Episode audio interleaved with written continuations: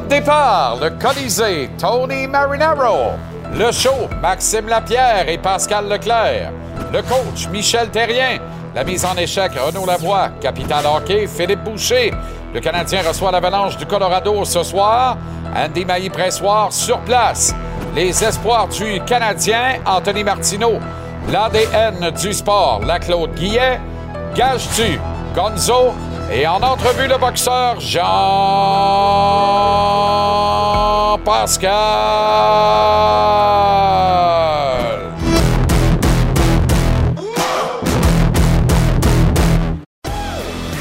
Comment allez-vous? Très heureux de vous retrouver.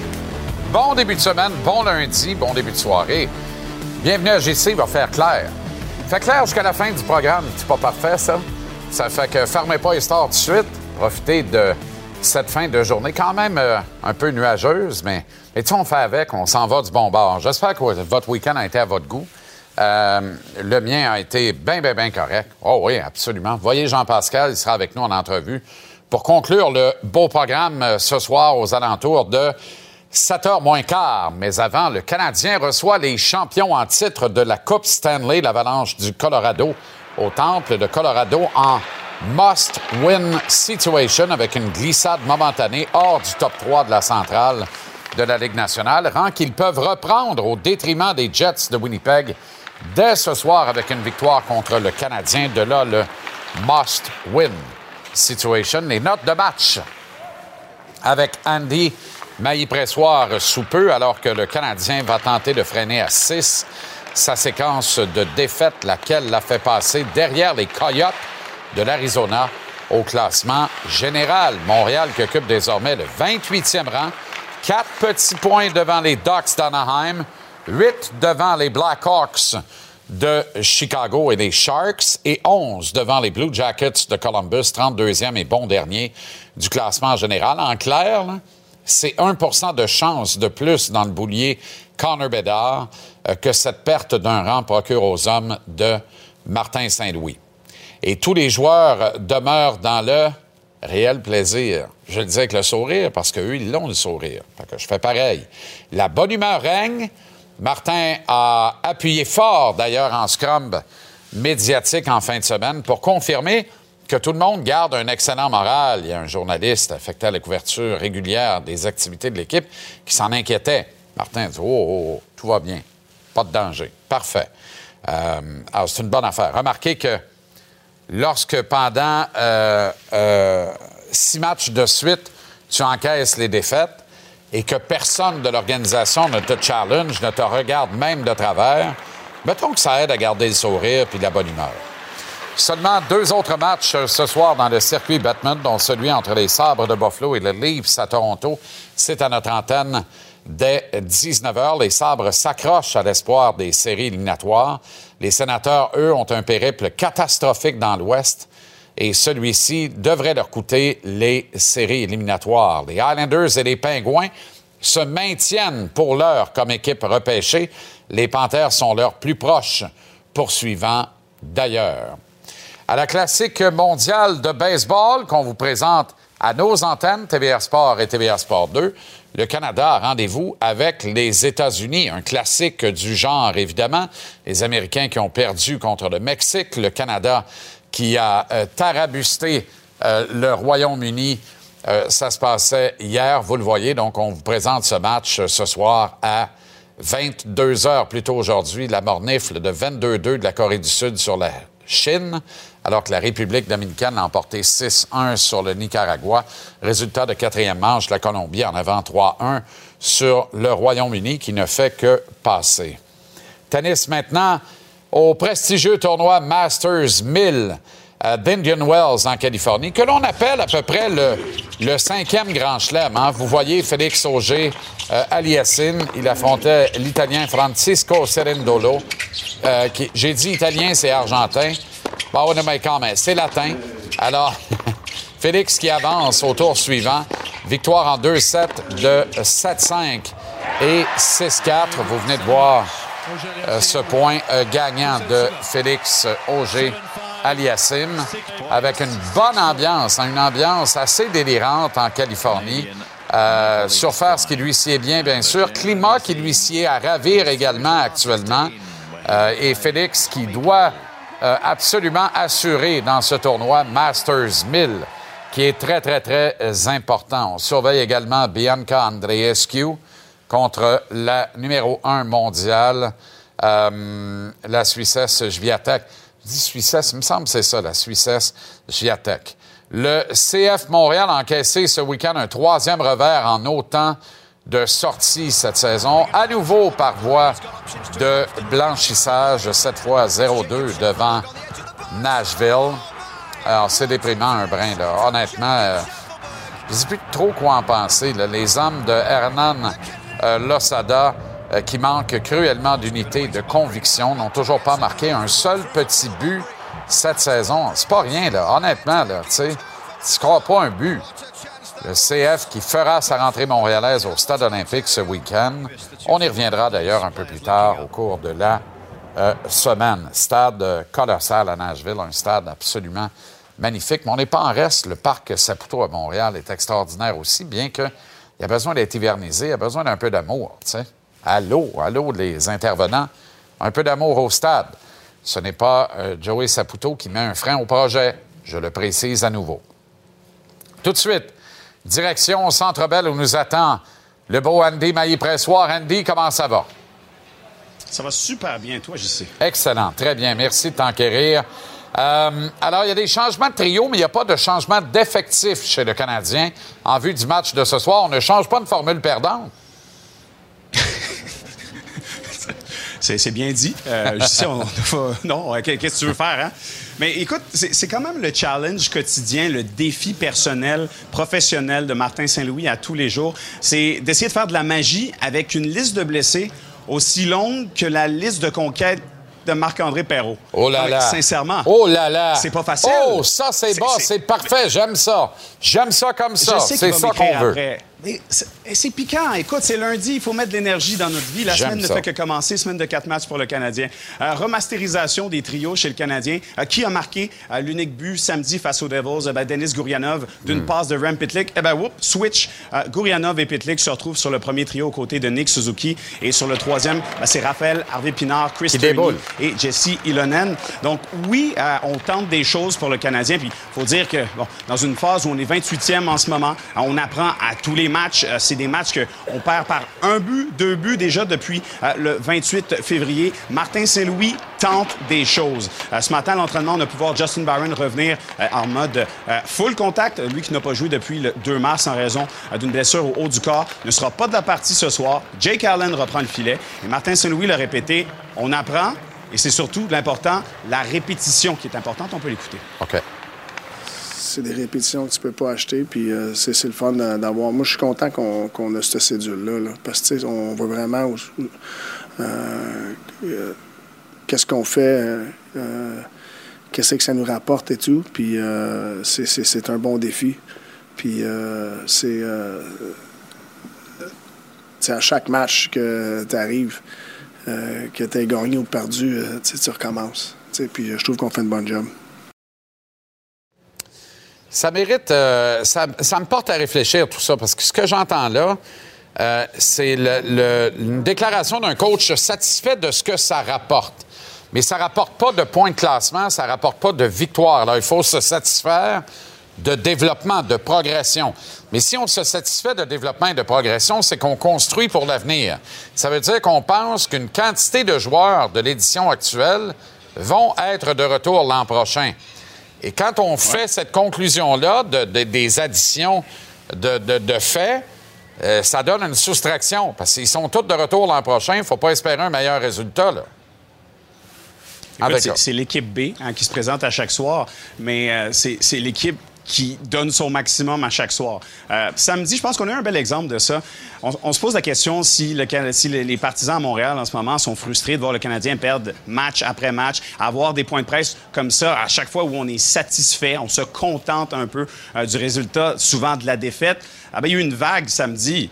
On est en train de perdre contre les Devils du New Jersey. La foule se lève. je pense qu'on a compris le message, un peu comme les partisans des Rangers il y a quelques années, qu'on a écrit une lettre ouverte aux partisans. Bon, la, Coupe, c'est pas pour cette année, c'est pas pour l'année prochaine non plus, mais on comprend qu'on apprend à tous les soirs. Je pense que c'est la seule chose qu'on peut se contenter chez le Canadien. On profitera, Andy, ce soir de l'un des premiers arrêts publicitaires pour honorer euh, un héros à Montréal, le héros de la Saint-Jean-Baptiste de 2021 qui jouera devant le public montréalais pour la première fois depuis euh, cette fameuse soirée. Écoute, je sais qui pouvait mettre de l'argent en 2021, le 24 juin, en, se disant, OK, le héros national du Québec sera un Finlandais. Arturi Lekonen qui revient au Centre Bell pour la première fois. Écoute, ce but qui avait envoyé euh, le Canadien en finale de la Coupe Stanley face euh, aux, Golden Knights. On s'en rappelle bien sûr. Un an plus tard, avec l'Avalanche du Colorado, c'est encore Lekonen euh, qui envoie l'Avalanche en finale. Un but encore une fois en prolongation contre les Oilers. Et c'est lui-même qui marque le but gagnant quand l'Avalanche l'a gagné l'année passée. Sa vie a changé ce jour-là, le 24 juin 2021. Et là, il se ramène ici deux ans plus tard. C'est le troisième attaquant le plus utilisé par Jared Bednar. c'est un joueur qui peut jouer sur la première vague d'avantage numérique. C'est un joueur qui joue bien sûr en désavantage numérique. Beaucoup, beaucoup d'énergie. 46 points en 61 matchs. Et quand on lui a parlé ce matin, le bon Arturi, Arturi, c'est pas le plus volubile, c'est pas celui qui parle le plus. Il était très nerveux. Très nerveux, mais très content d'être là. La première chose qu'il a fait en arrivant hier à Montréal, il est allé souper chez Brandon Gallagher. Gallagher est venu voir son entraînement ce matin. Et je peux vous dire que ça va être euh, tout un match euh, pour lui ce soir. On peut l'écouter, puis écouter aussi Jonathan Drouin à son, à son effet. OK. Yeah, it is first time for me here and getting from the other garage too. It's uh, a little different. It's going to be fun for sure playing here. It's been a long time since I've been in Montreal, so it's going to be a blast. À chaque match, sais que tu t'attendais de Lecky. Euh, c'est un gars qui est fatiguant à jouer contre, qui a un talent de marqueur aussi quand tu leur donnes des chances dans, dans le slot, comme on dit en anglais. Euh, je pense que t'es capable avec une équipe comme ça aussi. Je pense que c'est une équipe qui était prête à gagner tout de suite, puis on a un, un, super bon morceau pour leur, pour leur club. Euh, je pense que tous les gars, on est contents de voir Lecky. C'est une super bonne personne avec nous. Fait on était contents de voir qu'il gagne la Coupe Stanley, que c'est pas avec nous. C'est décevant, mais euh, tu es tout le temps content pour un gars comme ça. Je me rappellerai toujours Claude Julien qui avait dit à un camp d'entraînement il y a quelques années de ça Arthur Desconen, c'est un gars qui a un réel potentiel offensif, puis je trouve qu'on ne l'a pas découvert encore. On va essayer de le faire sortir. Ses 46 points cette année donnent raison à Claude Julien à peu près 5-6 ans plus tard, parce que à Montréal, on n'a jamais cru qu'il y avait de l'offensive comme ça dans les mains d'Arthur Desconen, et pourtant. 100 Écoute, il joue dans une équipe où, bien sûr, tu as les Nathan McKinnon, euh, tu as les Kale McCarr. Euh, c'est quand même le troisième attaquant le plus utilisé avec une moyenne de 20 minutes 45. faut dire aussi que l'autre côté aussi, la liste de blessés est longue à du côté de l'Avalanche, euh, notamment Gabriel Landeskog qui n'a pas joué un match cette saison, mais on lui a fait confiance et il se donne à chaque match. Samuel Girard, défenseur québécois de l'autre côté, ben de l'autre côté, nous disait la même chose ce matin. Il est tellement surpris de voir à quel point ce gars-là aime jouer au hockey. A des joueurs qui lésinent à un entraînement. C'est pas le cas euh, d'Arturi Lekonen. Donc, le retour du héros national finlandais ce soir ici au Centre Bell. On se reparle tantôt, Andy. Merci infiniment. Je te laisse t'incliner en respect devant les hymnes nationaux. À tantôt. Bien sûr. Bien sûr. Merci.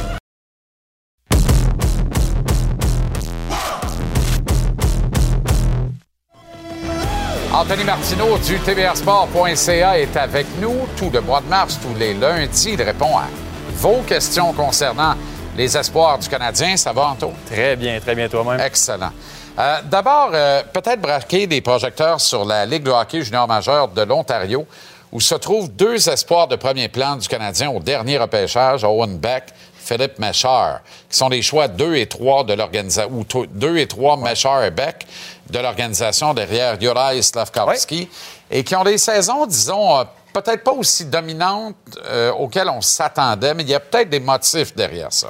Oui, ben en fait, on en parlait la semaine dernière. Euh, commençons par Owen Beck, si tu le veux bien. Owen qui sous-produit depuis l'échange qu'il a envoyé du côté des Pays de Peterborough. Et on se demandait pourquoi la semaine dernière. On parlait peut-être du fait qu'il avait été changé en plein milieu de saison. On parlait du fait qu'il avait été joué avec l'équipe canadienne en plein milieu du tournoi, qu'il était peut-être fatigué et tout ça. Tous ces éléments-là sont vrais, mais j'ai une bonne source, moi, du côté du euh, hockey junior ontarien, qui m'a téléphoné et qui m'a dit Tout ce que vous avez dit en ondes, c'est vrai, mais le vrai motif est celui-là.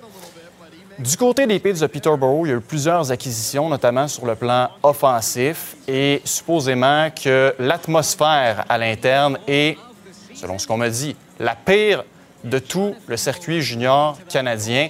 La bagarre aurait pogné dans le vestiaire. Ah il y a un joueur très connu que je ne nommerai pas parce qu'il est quand même question d'adolescent qui aurait été ajouté à cette équipe-là, qui n'est pas Owen Beck, bien entendu, qui est même qualifié de cancer par oh. ma source. Euh, les joueurs se pognent entre eux. C'est vraiment pas Jojo. Et tu sais, Owen Beck ne joue pas mal depuis son arrivée à Peterborough. Il y a même certains matchs où il a plus de chances de marquer qu'à l'époque où il jouait pour Mississauga. Mais tu sais, quand un joueur a de bonnes occasions puis qui ne concrétise pas semaine après semaine, des fois, il y a lieu de se poser certaines questions et un gars cérébral, un gars calme comme Owen Beck, est clairement pas à son meilleur dans une équipe où ça brasse comme chez les Peets. Et malheureusement, le cas de One Beck n'en est pas un isolé parce que du côté de Major, l'équipe ne va pas vraiment mieux non plus. La même source me dit écoutez, vous n'êtes pas chanceux à Montréal parce que deux de vos meilleurs espoirs évoluent dans les deux pires marchés possibles au niveau du hockey junior canadien. Ils sont pourtant deux grandes concessions, mais là, à la délabre, Kitchener-Peterborough. Ben, on a d'ailleurs congédié le coach tout récemment du côté de Kitchener. Et encore là, dans le vestiaire, on parle de certaines querelles au niveau du temps d'utilisation. Certains vieux de la vieille de l'équipe qui avaient du temps euh, de glace sur l'avantage numérique, qui n'en ont plus. On s'obstine. Le coach qui a été congédié n'amenait, selon ce qu'on me dit, aucune structure. On laissait les gars faire un peu ce qu'ils voulaient sur la patinoire. Et tu sais, je regarde les chiffres de Philippe Méjeur. C'est 46 points en 46 matchs. C'est pas mauvais, mais on s'attend à plus de la part d'un gars qui a joué ben, contre des adultes ces deux dernières années et qui est un choix de première ronde. Donc, les querelles dans le vestiaire et les batailles et tout ça, ça explique pas tout, mais ça peut en partie justifier les productions mitigées de deux espoirs qui, soyons clairs, sont remplis de talent. Première question du public, elle nous vient de Gabriel Giasson et ça concerne Sean Farrell. Alors, on voit, considères-tu que Farrell peut avoir un rôle de top 6 dans la Ligue canadienne, dans la Ligue nationale chez le Canadien, qui comprend déjà Suzuki, Caulfield, Slavkovski, Dak, ainsi que possiblement le choix de première ronde de 2023? Gabriel, pour moi, c'est indéniable. Et, j'ai eu l'occasion d'aller voir euh, évoluer Sean Farrell pas plus tard qu'en novembre.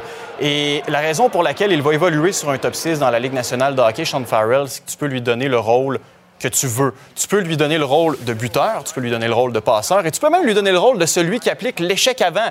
Ce gars-là peut tout faire sur une patinoire. C'est le chef de file de son trio. C'est lui qui organise les jeux entre les. Euh, ben, en fait, aux arrêts de jeu, il dit à ses coéquipiers où se placer sur la patinoire. Il peut jouer sur l'avantage numérique, sur le désavantage numérique. Alors, peu importe le contexte dans lequel il va débarquer à Montréal, que ses coéquipiers, que c'est en fait que les gars avec qui il compétitionne soient gros, petits, moyens c'est pas grave, parce que Sean Farrell, tu peux l'envoyer où tu veux et tu sais très bien ce qu'il va te donner. Un rendement, comme on le voit à l'écran, qui est franchement impressionnant. Bien, c'est 1,62 points par match. Ouais.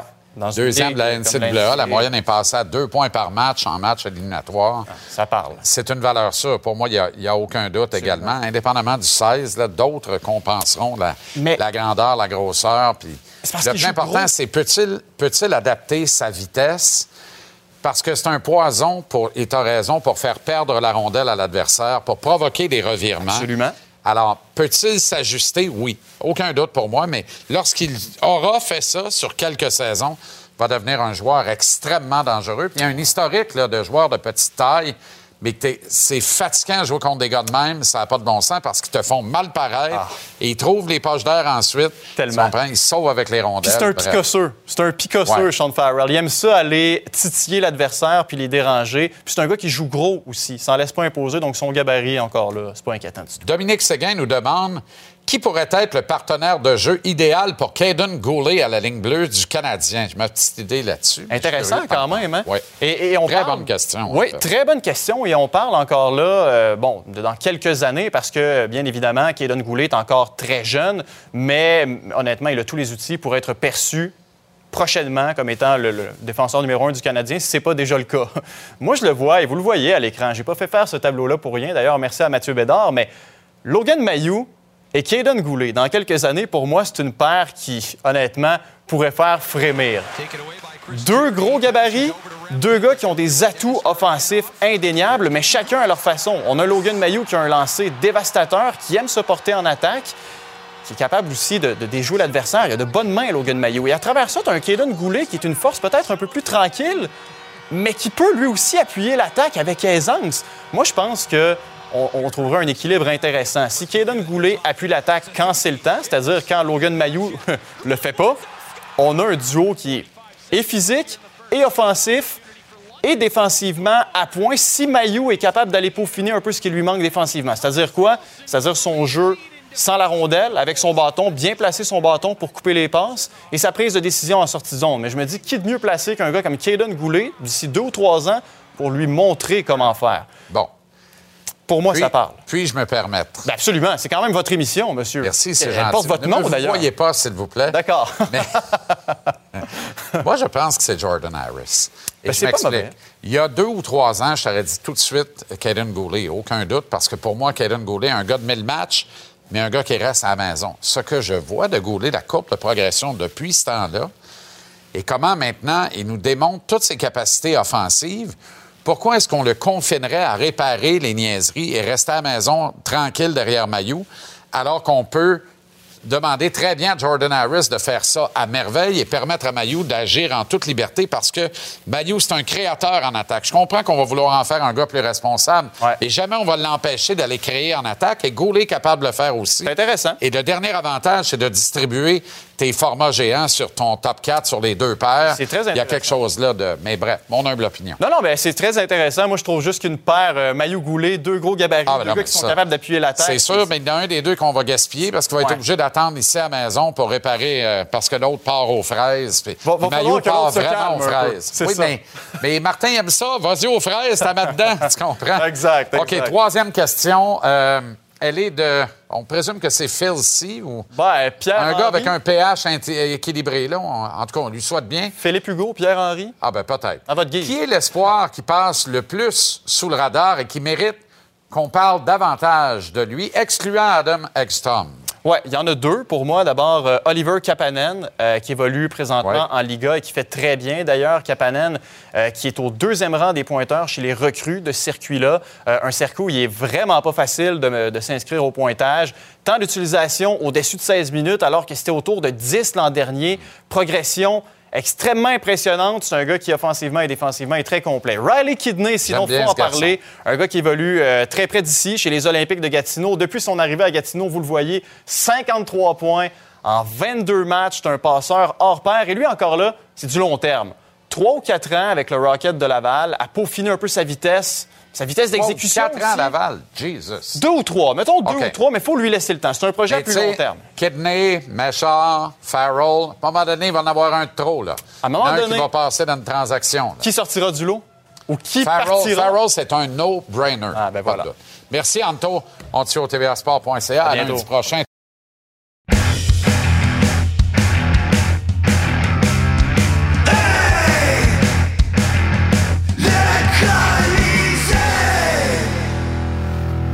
Avec Tony Marinaro. Comment ça va, Tony? T'as passé un bon week-end? Me suis ennuyé. Ta barouette, la femme, les enfants, tout le monde va bien, la famille? Tout le monde, tout le monde va bien. Tout le ça fait va beaucoup bien. de questions. Oui. D'une simple note qui m'a donné envie de chanter. Je sens que tous les chemins me mènent où ça va bien. Tout le monde va bien. Ça va bien. C'est Kathleen, ça? Kathleen, ben oui, Kathleen Sergeli. Mais, mais tu Même quand t'es plein. ça de où? Le soleil me tend la main. Tu m'as dit, tout le monde va bien. Ben oui, ça va bien. On va C'est bien. Kathleen Sergerie? Je pense que oui. C'est donc la sœur de Serge Sergerie Ça, qui casse tout dans le logement quand le Canadien perd? Ça, je ne sais pas. Et bon voyage. Euh, Donc oui, on va bien. oui. Jonathan, merci. Je- ça va. On a fait le tour des politesses. Jonathan Drouin affronte l'Avalanche du Colorado ce soir. Oui. Ta théorie, c'est qu'il affronte l'Avalanche au lieu d'affronter le Canadien ce soir, dans la peau de l'Avalanche. on, avant la date limite des transactions, on regardait est-ce que s'il y a une équipe qui va être intéressée à Jonathan, là, ça va être qui? Puis on pensait que Colorado aurait de l'allure, évidemment, pour euh, la chimie qu'il pourrait avoir entre Drouin puis, euh, puis Nathan McKinnon. Et la transaction, évidemment, c'est pas faite. Là, on entend que Jonathan aimerait poursuivre sa carrière avec le Canadien. Peut-être. Je suis pas convaincu que si jamais le Canadien lui fait pas d'offre, que Colorado lui fait un offre, puis là, le Canadien lui fait un offre, puis il va rester avec le Canadien, tu sais. Mais c'est sûr qu'il joue bien, mais dernièrement, j'entends beaucoup de personnes dire que, mais, tu sais, Jonathan devrait revenir. Dans les dernières six ans, là, il n'y a pas il a pas donné du gros hockey aux Canadiens. Non, non, mais écoute. Six ans, c'est pas un an, c'est pas deux ans, là, c'est six. Tony, pour le nombre de fois où tu, euh, tu as été très exubérant dans ton propos, avec raison dans plusieurs cas, où tu disais, ben oui, on sait bien, ça fait six ans qu'il est sous contrat. Pendant cinq ans et 50 matchs, il n'y a rien foutu. Là, il va jouer 30 bons matchs pour avoir un nouveau contrat. Tu, ça te sonne une cloche quand je te dis ça. Tu as dit ça d'un paquet de joueurs. Oui, oui. Moi, peux pas faire les contrats à long terme. Tu peux pas faire autrement. moi, les contrats à long terme, si t'es pas un McDavid, un McKinnon, un Crosby, un Ovechkin, un vrai, de vrai, de vrai, j'aime pas ça. Mais ça, c'est Bergeron, je mettrais dans cette catégorie-là, évidemment. Autre chose, est-ce que le Canadien a vraiment besoin... Tu sais, on doit aller de l'avant. Et aller de l'avant, ce n'est pas garder Jonathan Drouin. C'est plate, là. Moi, je trouve qu'il y a des gens qui sont tellement sensibles. Euh, tu sais, là, ah, il joue du bon hockey depuis trois semaines. On doit absolument le garder. Pourquoi tu dois absolument le garder? Ouais, ouais. Explique-moi. Tu comprends? Euh, on a Kent Hughes, la vraie vérité, Kent Hughes l'a protégé, Jonathan Drouin, à la date limite des transactions dans son point de presse en disant son salaire n'a pas aidé. Il y a des gars qui gagnent plus cher que ça qui ont été capables de passer dans des transactions avec des retenues de salaire et le reste, et le reste, et le reste. Alors, ça se peut-tu que c'est un mélange de salaire. C'est sûr que ça va coûter 2 millions, d'après moi, quelqu'un l'aurait pris. Mais c'est un mélange de salaire puis de j'ai passé d'intérêt. Quand tu as vraiment de l'intérêt puis tu penses que le gars peut vraiment t'aider, tu payes le prix. Tu négocies puis tu payes le prix. Il n'aurait jamais rapporté un premier choix au Canadien. Mais là, il n'a rien rapporté puis il est encore ici. Quand même, ce soir, ça va être une belle audition pour lui, là, parce que moi, je suis pas convaincu que Colorado, ils ont fermé la porte puis la porte ne va jamais s'ouvrir pour lui. Là. Moi, je pense qu'il pourrait avoir une ouverture d'ici là. L'an prochain, je serais étonné. Je serais étonné. Je pense pas qu'il corresponde au profil vraiment. Puis quand tu regardes le flanc gauche là-bas, outre des blessures, s'il n'y a pas de blessure, il n'y a pas de place. Tu peux pas jouer à gauche là. Bien là, à gauche. Arthur Lakanen joue à gauche, puis je comprends ce différent genre de joueur que, que Jonathan Drouin. Landeskog aussi. Oui, mais Arthur Lekanen, c'est un genre de gars que tu pourrais descendre à l'alignement, puis évidemment, il pourrait jouer. Il donne euh, pas bien ben de matière à descendre. Il est à 46 points cette saison. Là. Oui. Tu sais, on. Il joue avec Nathan Claude Julien, n'était pas mon favori. Là. Je suis obligé de rendre à César ce qui lui revient. Rappelle-toi, au camp d'entraînement, il y a cinq ans de ça. Non. Il avait dit Arthur Lekanen a bien plus d'attaques que tout le monde le pense, puis je vais, je vais faire ressortir l'attaque en lui. Bien, c'est arrivé au Colorado. Je suis pas convaincu. Ben, écoute, tu le gars, Jonathan Drouin avec Nathan McKinnon. Le gars, il y a un but, gagnant, un but gagnant en finale de l'Est qui permet aux Canadiens et tout un but, puis il y a un but gagnant de la Coupe Stanley. J'enlève pas Oublie ça. là. Tu sais, c'est extraordinaire. Pas ça, il, y a, il y a des gars qui ont connu des bons séries. Euh, qui ont marqué beaucoup de buts dans les séries puis qui n'ont jamais récolté de points dans la saison. Lui, il a récolté des points, oui. Il a 46 mais points. il joue avec Nathan McKinnon. Là, je comprends. Il, il, il, y a plusieurs joueurs qui ont joué avec Crosby, puis Lemieux, puis Gretzky. Ils ont récolté des points. Tu as raison, mais ces gars-là ne restent pas là. On le voit, les coachs le voient, les gars de hockey le voient. Le gars, il arrive là, c'est un one-hit wonder, ça marche bien. Il joue avec un superstar, il collecte, il n'y a pas de problème. À un moment donné, il essaye un autre. Euh, euh, Jared Bednar n'a aucune intention de tasser le Conan de l'enlever de là. Il le trouve extraordinaire, il l'adore. Il trouve qu'il lui en... D'ailleurs, c'est son troisième attaquant le plus utilisé. Oui, oui, ça, je sais. Ce qui n'est pas rien. Oui. Euh, fait que, fait que tu sais, honnêtement, là, moi, je pense qu'il a trouvé sa niche. C'est parce mais que... est-ce que Jonathan Drouin pourrait trouver sa niche comme Arthur... Parce que ce que tu me dis, le troisième attaquant plus utilisé parce que McKinnon, Rantanen puis, puis Le là, il joue 23 minutes par match. Non, je comprends, mais ce que tu me dis, c'est que euh, Jonathan Drouin débarquerait là, prendrait une minute de Lekonen qui déboulerait. Je ne pas ça. Moi, je, suis vraiment pas, euh, pas vraiment pas convaincu de ça. Peut-être pas dans les séries, mais dans la saison régulière, je voyais ça. En tout cas, je lui souhaite, là, parce que... Lekonen, lui, il est parti là-bas, a gagné la Coupe Stanley. Est arrivé Justin Baron dans la transaction en chemin inverse. Tu veux qu'on la revisite ensemble, Mais la revisiter, parce qu'évidemment, le Canadien joue contre Colorado ce soir. Malheureusement, Baron sera, ben, Justin Barron ne sera pas là, mais...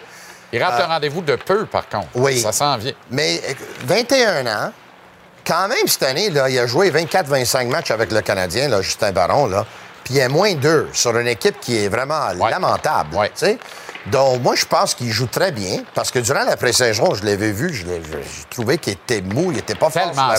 c'est épouvantable. D'ailleurs, il mé- il a mérité un- son ticket pour Laval. Oui. Parce que lui, quand il est arrivé au camp, il avait un billet à Montréal. Oui. Il l'a changé en un ticket pour Laval. Puis Oui. aller simple à part de ça, parce qu'on avait trop de recrues, puis ça allait trop bien pour tout le monde, pas assez de blessures encore.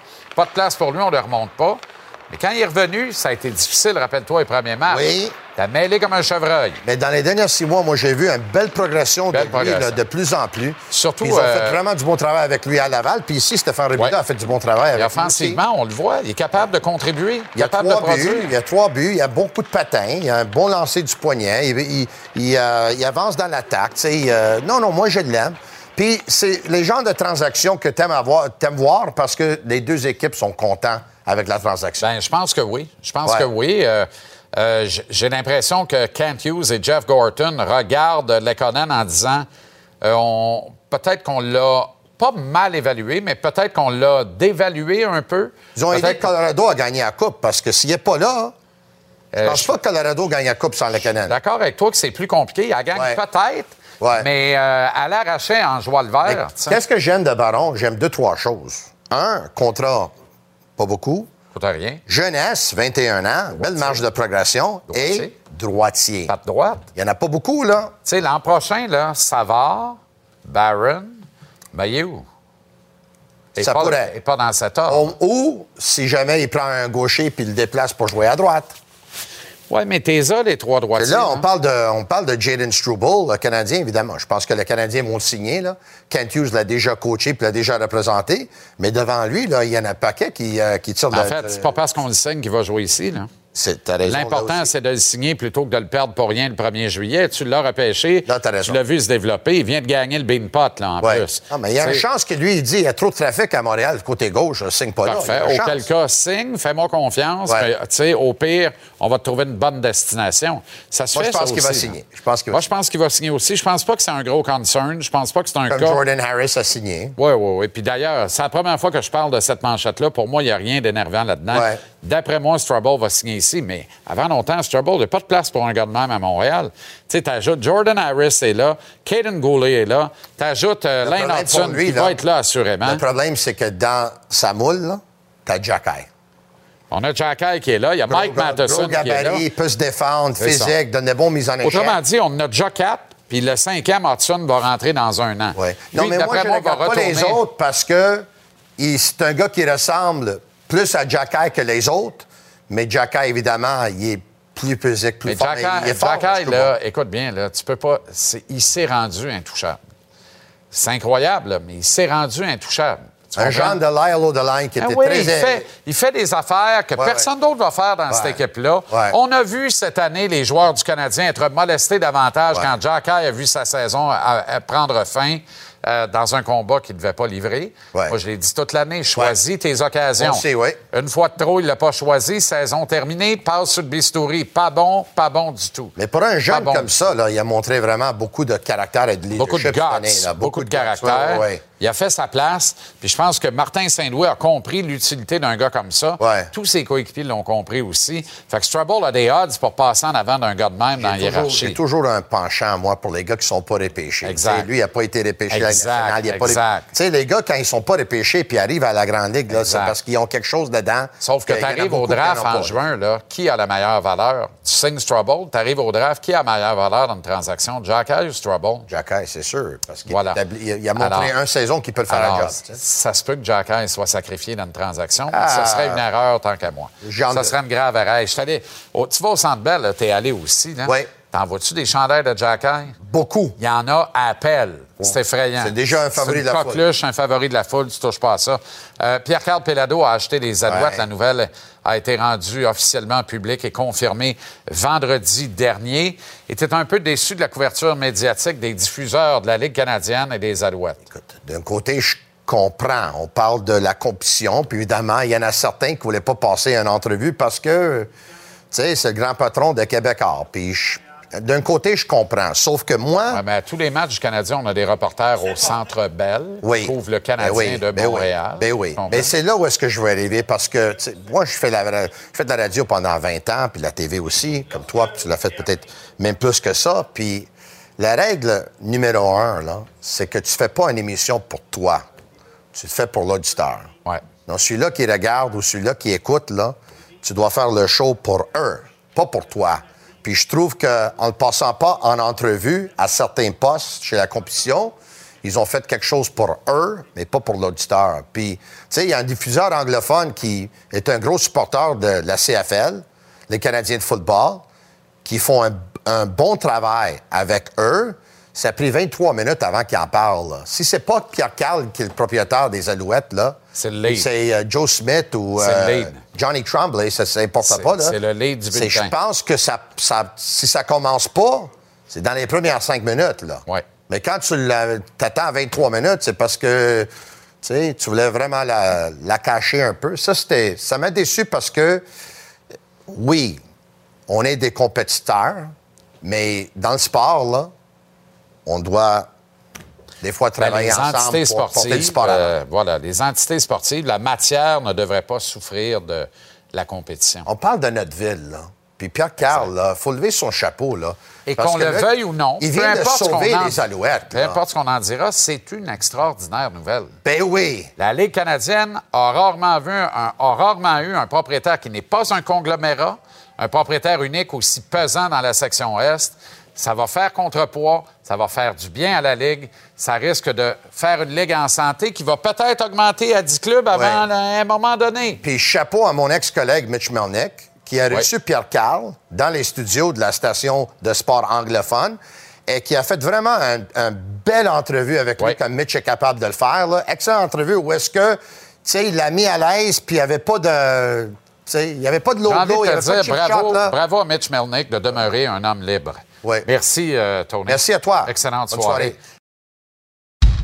Michel Terrien se laisse pas marcher sur les pieds, finit toujours par gagner. Michel Terrien. Comment ça va, le coach? Salut, JC, ça va bien, merci. Excellent. J'imagine que tu souris beaucoup parce que le Canadien sourit à pleines dents du premier au dernier. Six défaites de suite, tout le monde a du fun. Party pogné. Euh, Sais-tu qu'on n'a plus le CH qu'on avait? Sais-tu qu'on vieillit prématurément? Qu'est-ce qu'on comprend pas? Y a-tu quoi qu'on comprend pas? C'est nous autres qui comprend pas ou dans le fond, on est-tu d'accord avec ça? Parle-moi, Michel. J'ai besoin que tu me parles. Je comprends plus rien. Écoute, euh, c'est une situation JC qui est quand même particulière. là. On, on va se le cacher. là. Euh, Il n'y a pas beaucoup d'équipes dans la Ligue nationale qui se retrouvent dans cette position-là de reconstruction. Présentement, on regarde les derniers au classement, les Columbus. Là. Euh, je suis pas sûr que la direction et les propriétaires sont, heureux de se retrouver dans cette position-là. Euh, l'environ un mois, un mois et demi, parce qu'on a fait, l'été passé, si on se souvient bien, on a fait l'acquisition de John B. Gaudreau. Euh, on pensait qu'on était à un niveau qu'on était pour essayer de se battre pour faire les séries éliminatoires. Donc, euh, le plan a changé. Là, on espère de ramasser le premier choix au total. Euh, mais je te, je te dirais, Jean-Charles, il y a probablement quatre équipes qui se trouvent dans la situation avec le Canadien. De Chicago, qu'on est en reconstruction. De euh, Anaheim, euh, t'as Pete, André Tourini en, Arizona. Eux autres, les entraîneurs, ils font, ils font jouer les joueurs, ils font, ils font grandir les joueurs au niveau de la Ligue nationale. Perds pas trop de sommeil euh, quand tu gagnes pas. Parce que la plupart des coachs des entraîneurs de carrière, puis notre pain et notre beurre en tant que coach, c'est les victoires. Tu sais, si tu veux avoir ta survie en tant qu'entraîneur, si tu vas avoir une longue carrière en tant que coach, tu as besoin de gagner. Et tu as quatre équipes présentement qui euh, euh, sont en reconstruction, donc il faut être patient. Et je dois rendre beaucoup de crédit à Martin Saint-Louis et à Ken Hughes de vendre un peu la salade là qu'on est en reconstruction. Puis le propriétaire aussi, il faut qu'il embarque là-dedans aussi. Parce que si le propriétaire, là, au bout de. Là, ça fait, deux ans qu'on, est dans les bas-fonds, là, si dans trois ou quatre ans, on ne voit pas d'amélioration, mais là, il faut que tu penses à tes partenaires aussi. Il faut que tu montres de l'intérêt. Il faut que le monde ait, ça leur tente de l'écouter, la game du lundi soir. Ça leur tente de l'écouter, la game du mardi soir, Jean-Charles, parce qu'il y y a un enjeu. Si tu fais jouer pour jouer, mais c'est sûr que l'intérêt du monde euh, ne seront pas devant leur téléviseur puis ils vont répondre il ben, faut que je regarde la game à soir. Donc, euh, il y a ça aussi, que tu penses. Bien, il y a peut-être un peu de ça dans le, le sourire euh, perpétuel de Martin Saint-Louis parce qu'il est très intéressant à écouter, à suivre dans ses nombreux points de presse, ses nombreuses adresses. Il est généreux dans le propos, euh, philosophe à ses heures, drôle même. Alors, ça, c'est intéressant, ça maintient le mur en place. Mais il n'y en demeure pas moins que, tu sais, on veut sentir que.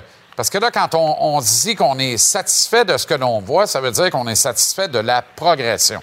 Mais la progression de qui exactement? Parce que l'année prochaine, si tu reviens avec la même recette, tu vas avoir le même résultat, là. Tu comprends? Fait que. Ben, écoute, regarde, Jean-Charles, je me mets dans un soulier de Martin Saint-Louis, là. On va dire les vraies affaires, là. C'est pas un, pas un gros club. Lui, l'avant-game, il regarde son line-up, il regarde le line-up de l'autre bord, là. Et là, j'espère juste que mes gars vont compétitionner, puis le match va être serré. C'est ça que je- j'espère, juste ça. Parce que euh, c'est Tagag qui va être sur jouer. Ils ont fait des, ajustements sur le premier trio entre Suzuki. euh, euh, donc, on s'entend tous que c'est pas des gars de, des gars de première ligne. Là, donc, euh, non. euh, lui, c'est- sa réalité à lui. Il faut pas y en vouloir. Là, donc, euh, pour moi, c'est une situation qui est quand même difficile. Le Pitlick, il- on a ramassé ça, c'est waivers. L'autre, le russe, il- à, Dallas, il ne voulait plus. Donc, puis là, il se retrouve sur le premier trio. Donc, on est en, on est en période d'évaluer les joueurs. Mais comme coach, puis tu vas parler à, à n'importe quel coach, on n'a pas jamais vécu ça. On n'a pas vraiment. Tu sais, parce que nous autres, là, quand on perdait, là, on, on se disait, on on a la misère à dormir. C'est pour ça Ben qu'à la fin de l'année, euh, tu vois, les entraîneurs sont tous cernés, puis euh, euh, c'est un métier qui est dur. Mais là, présentement, le Canadien est dans cette situation-là. C'est pour ça que pas de pression, vendent bien leurs produits, le monde achète ça. Mais combien de temps qu'ils vont l'acheter, je sais pas. Ben moi, me dire de quoi, là? Euh, Je suis tellement anxieux et excité de me rendre direct au tournoi de golf de l'an prochain pour voir ça va être quoi sur le case de lait, le speech, là. Tu comprends? Parce que tu- si tu reviens au tournoi de golf l'an prochain et tu te dis euh, le résultat importe peu, on veut voir nos jeunes progresser. Écoute-moi bien, t'as pas vu un gars changer de canal? Alors, Regarde-moi bien aller, là. Alors, recommencez-moi pas ça l'année prochaine. Ça va faire, là. C'est Montréal ici, là. C'est pas Ben, Columbus, justement, puis c'est pas l'Arizona, puis tu comprends? C'est Montréal. C'est pas le dépotoir de la Ligue nationale, c'est la mecque du hockey. Faut qu'on le réalise, là. Ben, je te, je te comprends très bien. J'ai passé là deux fois, puis ça n'a jamais été de reconstruction. Nous autres, il fallait qu'on gagne. Donc, euh, c'est pour ça, quand que je on perdait, euh, des fois, après le match, t'as pas trop de bonne humeur. Il fallait que je gagne. Ben ouais. Puis tu, ben, tous les gars qui étaient là avant moi, là, qui ont passé avant moi, là, Claude Julien, euh, euh, Jacques Martin, Alain Vigneault, Guy Carbonneau, on, a, on a tous passé par le même processus. fallait gagner. Puis c'est ça qui mettait de, l'intérêt Ouais. euh, aux gens. Ben, on voulait absolument qu'on fasse les séries éliminatoires. Puis un coup rendu dans les séries, mais euh, euh, on sait on sait jamais qu'est-ce qui peut arriver. On l'a vu le quoi à trois ans, le Canadien est allé en finale de la Coupe Stanley. Donc, euh, donc, c'est- mais là présentement, c'est la situation qu'on est. On espère aussi que ça va aller mieux l'année prochaine. Il n'y a rien de garanti. Puis dans le développement, là, apprendre à gagner, ça fait partie du développement aussi. Exact.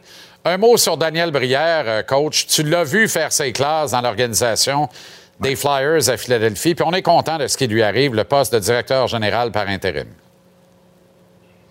Oui, écoute, c'est amplement mérité. Euh, premièrement, Daniel, euh, j'ai appris à le côtoyer d'une façon vraiment différente quand j'étais à Philadelphie. Il était là. Et la, chose que j'apprécie avec Daniel, euh, c'est qu'il a mis des efforts pour se rendre où ce qui est là. Il a fait ses classes. Puis il n'y a pas grand gars de son statut de joueur qui embarquerait dans son auto, aller s'occuper d'un club dans East Coast League à Portland, dans le Maine. Il était là, il était intéressé, il s'occupait de son coach, il venait nous voir, il réside à Philadelphie. On le voyait souvent, il nous parlait souvent de son équipe, il nous parlait de ses joueurs. Euh, tu vois que c'est un passionné pour son métier. Et c'est un gars qui est très respecté au sein de l'organisation des Flyers. C'est un Flyers, Daniel Brière. Donc, euh, euh, il a fait ses sont- il s'occupait des, des- des- des loges corporatives. Après ça, il est rentré dans le développement. Absolument. Il est rentré, puis ça- tu sais, c'est- il a fait. je suis tellement content pour lui. Puis c'est un Québécois. Ouais. Il faut être fier de voir un Québécois occuper un, un- un- un poste aussi important. Puis quand il a été nommé, on s'est texté des, des messages. Puis euh, en tout cas, j'étais content pour lui. Malheureux pour Chuck Fletcher, c'est un gars que j'avais beaucoup d'affection. Ouais. Mais c'est la business du sport. Donc c'est comme ça, ça fonctionne. Un gars de l'Outaouais, puis prenons soin des nôtres qui réussissent dans la meilleure ligue au monde, un autre qui réussit très bien dans un marché pas possible. Ouais. Le Trifluvien, Ouais. ou le Mauricien, devrais-je dire, parce que c'est un gars de Nicolette, donc de ce côté-ci du fleuve. André Tourigny avec les Coyotes de l'Arizona, à qui tu veux lever ton chapeau en terminant? Ah ouais, ouais, écoute, pour moi, là, il fait une belle job. C'est dans une position qui est pas facile. Et euh, euh, ce sera pas facile pour André dans les prochaines années non plus avec l'organisation des Coyotes, la direction ce qui s'en va. Mais qu'est-ce que j'apprécie d'André, là, c'est que euh, lui est en train de se faire un nom dans la Ligue nationale. Oui. Pas sûr qu'il va être là quand les, les- qu'il va être là quand les Coyotes éventuellement vont venir bons. Ben non, c'est dans Mais 20 ans. Il est en train de se faire son nom, puis et, euh, euh, il fait un job extraordinaire. Puis il n'y a pas beaucoup de coachs québécois, là, donc euh, il faut qu'il passe de la Ligue de l'Ontario pour arriver dans la Ligue nationale. Ça, ce serait un autre débat qu'on pourrait en parler. Oui, oui, oui. Absolument, absolument. Merci, le coach. Excellente soirée et à la semaine prochaine.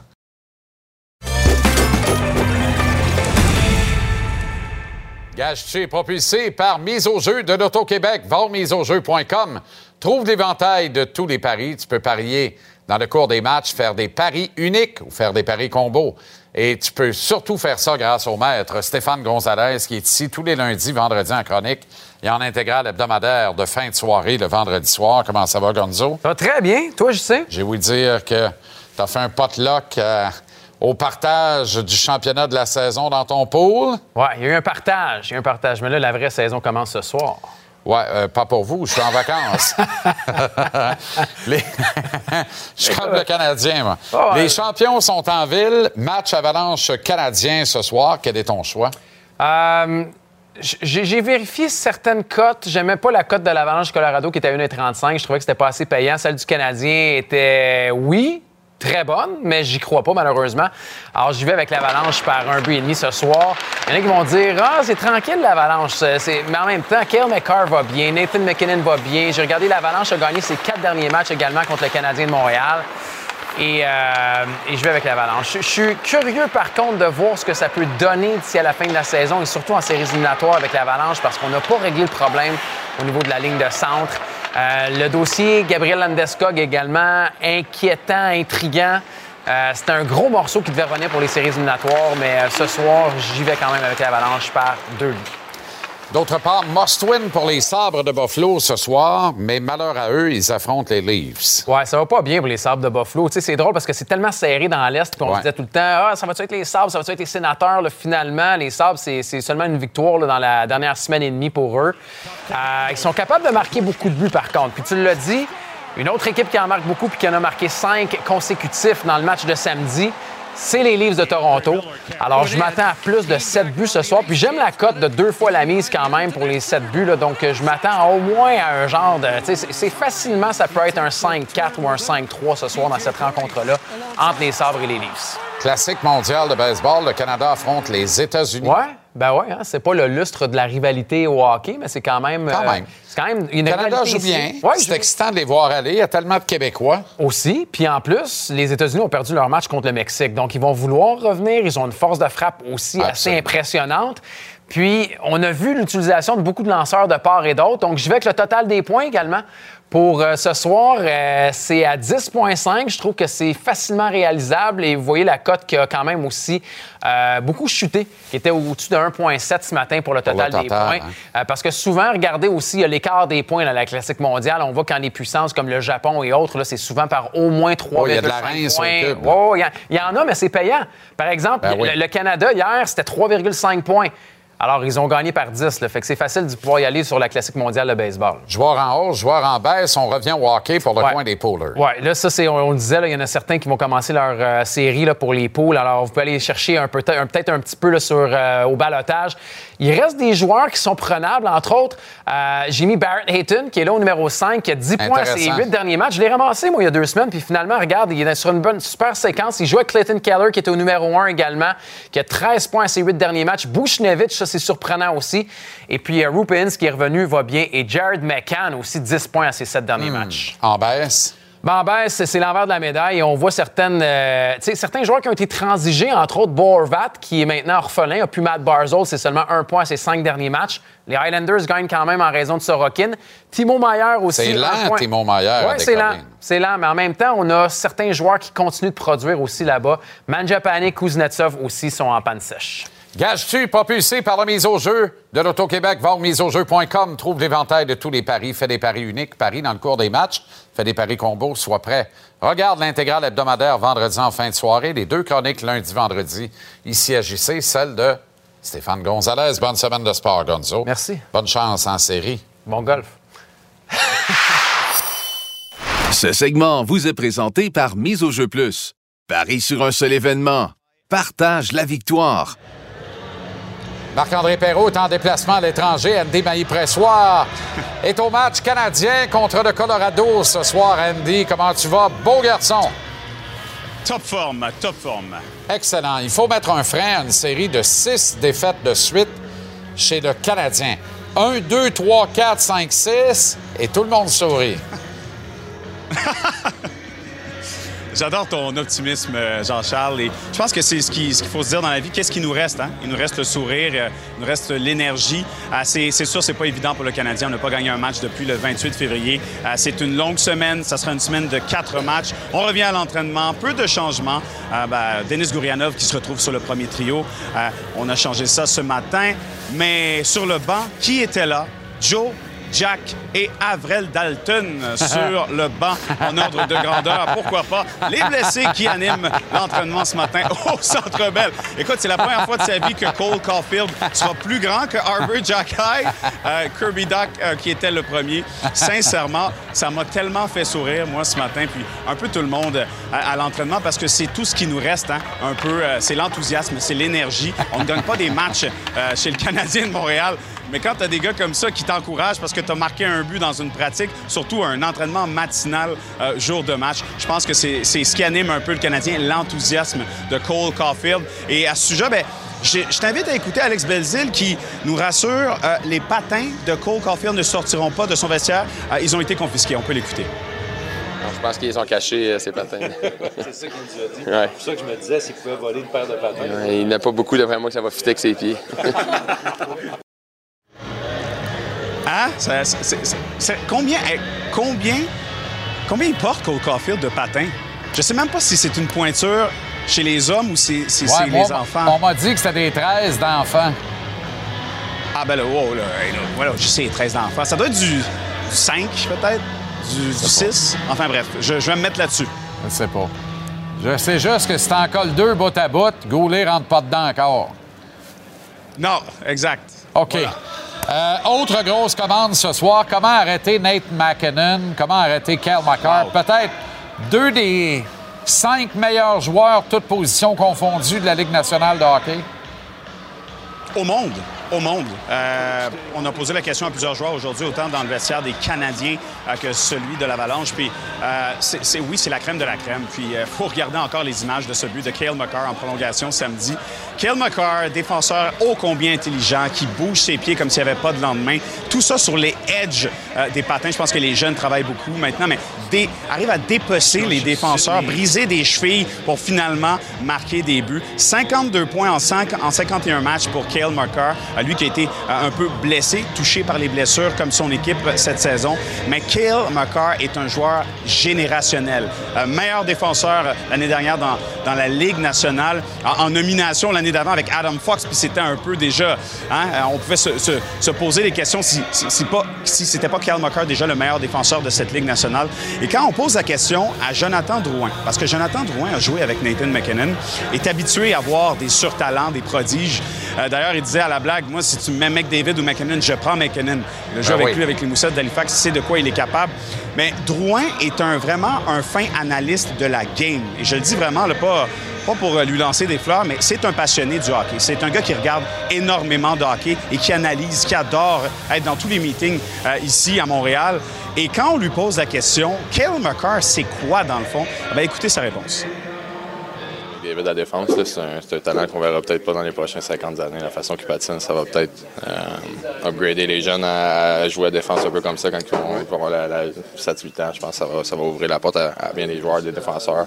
Euh, mais je te dirais, c'est, sa, façon qu'il patine. Tu peux pas, tu peux pas apprendre ça. T'es né avec ça, puis tu travailles sur ça. Puis, le monde parle de son attaque, mais défensivement, c'est que son patin, même si, tu l'as battu wide, tu l'as battu entre le bâton, tu as fait ton move, tu es satisfait de ton move, il, il est encore là. Je pense que euh, l'a démontré l'an passé dans les séries. C'était, impressionnant à regarder comment il peut euh, prendre un match puis juste courir avec le match, faire quelque- quelque- un peu ce qu'il veut, mais euh, avec le style de l'équipe qu'ils ont. Puis ils ont des joueurs comme Nathan, Ratanen, Landeskog, c'est une équipe qui est assez dangereuse. Adam Fox, c'est un modèle de ce genre. Lane Hudson va ressembler à ça éventuellement, j'en suis convaincu, avec euh, le Canadien. Mais je suis aussi convaincu que je partirai mon club avec Nate McKinnon avant Connor McDavid. Là-dessus, je suis d'accord avec Joe à 100% Bonne soirée, bon match au temple, Andy, puis on se reparle très bientôt. Merci beaucoup. Oh que oui, Jake Allen devant le filet ce soir. Jacques Alain, effectivement. Voilà. On y revient toujours. hein. Voilà. Euh, Nick Suzuki est-il un premier centre potentiel d'une équipe qui a des ambitions, des vrais, qui aspire aux grands honneurs? Voilà une question qui mérite ce soir qu'on s'y attarde. Suzuki a présentement 192 points en 275 matchs en carrière sur quatre saisons. 70 de ces 192 points sont des francs buts. Euh, Suzuki est ce type de joueur complet qui excelle dans toutes les phases de son jeu. Il y a bien quelques égarements, mais de façon générale, lorsqu'il sera stabilisé sur un premier trio et avec sa progression en valeur ajoutée, il est un candidat potentiel à gagner un jour le trophée Frank J. Selke, remis au meilleur attaquant offensif qui est tout aussi responsable et efficace défensivement. Il faut redéfinir ce trophée-là, là, de par ceux qui le gagnent depuis Fedorov. C'est plus le meilleur attaquant défensif tout court. là. C'est plus Carbeau, c'est plus Bob Gainé, c'est des Patrice Bergeron, c'est des Nick Suzuki. S'il n'est pas blessé, Suzuki aura disputé 291 matchs après quatre saisons dans le circuit Batman à la fin de l'actuelle campagne. Le point de comparaison évident, c'est justement Patrice Bergeron, le capitaine et premier centre des Bruins de Boston.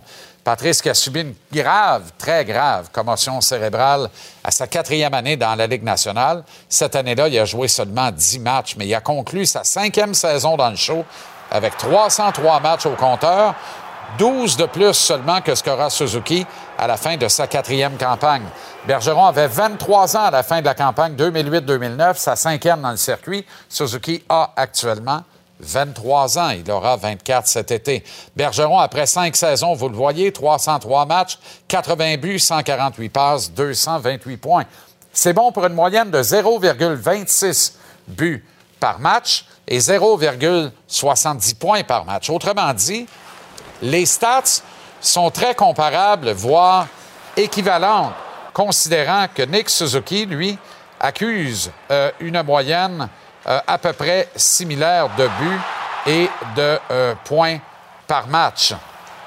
La moyenne de Suzuki est à 0,25 plutôt que les 0,26 buts de Bergeron et 0,70 plutôt que les 0,75 points de Bergeron. Autrement dit, les stats sont très comparables, voire équivalentes.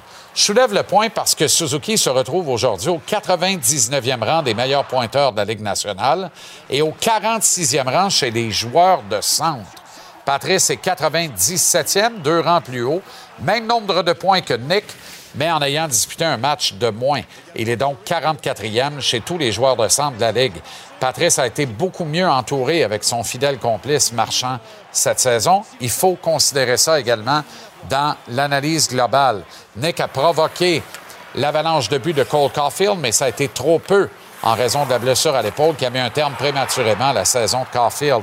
Raphaël Harvey-Pinard est débarqué avec Suzuki sa courbe de production a augmenté instantanément. Bref, la question qu'il faut vraiment se poser pour mieux répondre à la prémisse de ce billet de saison, c'est Est-ce que Suzuki peut faire ce que Bergeron a fait avec les Bruins en 2011, gagner la Coupe Stanley au centre du premier trio du Canadien?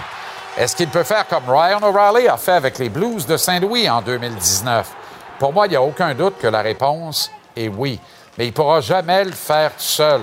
Donc, il y a des odds, il y a des conditions à ce qu'on puisse répondre un gros oui. Exactement comme Bergeron n'y serait pas parvenu sans la présence de David Krejci et Nathan Horton en 2011.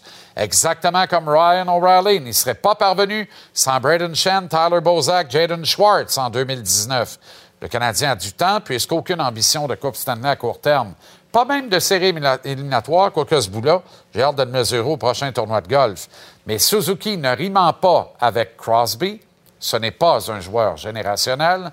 Il faudra une ligne de centre puissante en dessous du capitaine pour conduire le CH aux grands honneurs. C'est franchement pas impossible, mais il faudrait que ça commence. Et j'y reviens tout le temps avec Pierre-Luc Dubois cet été.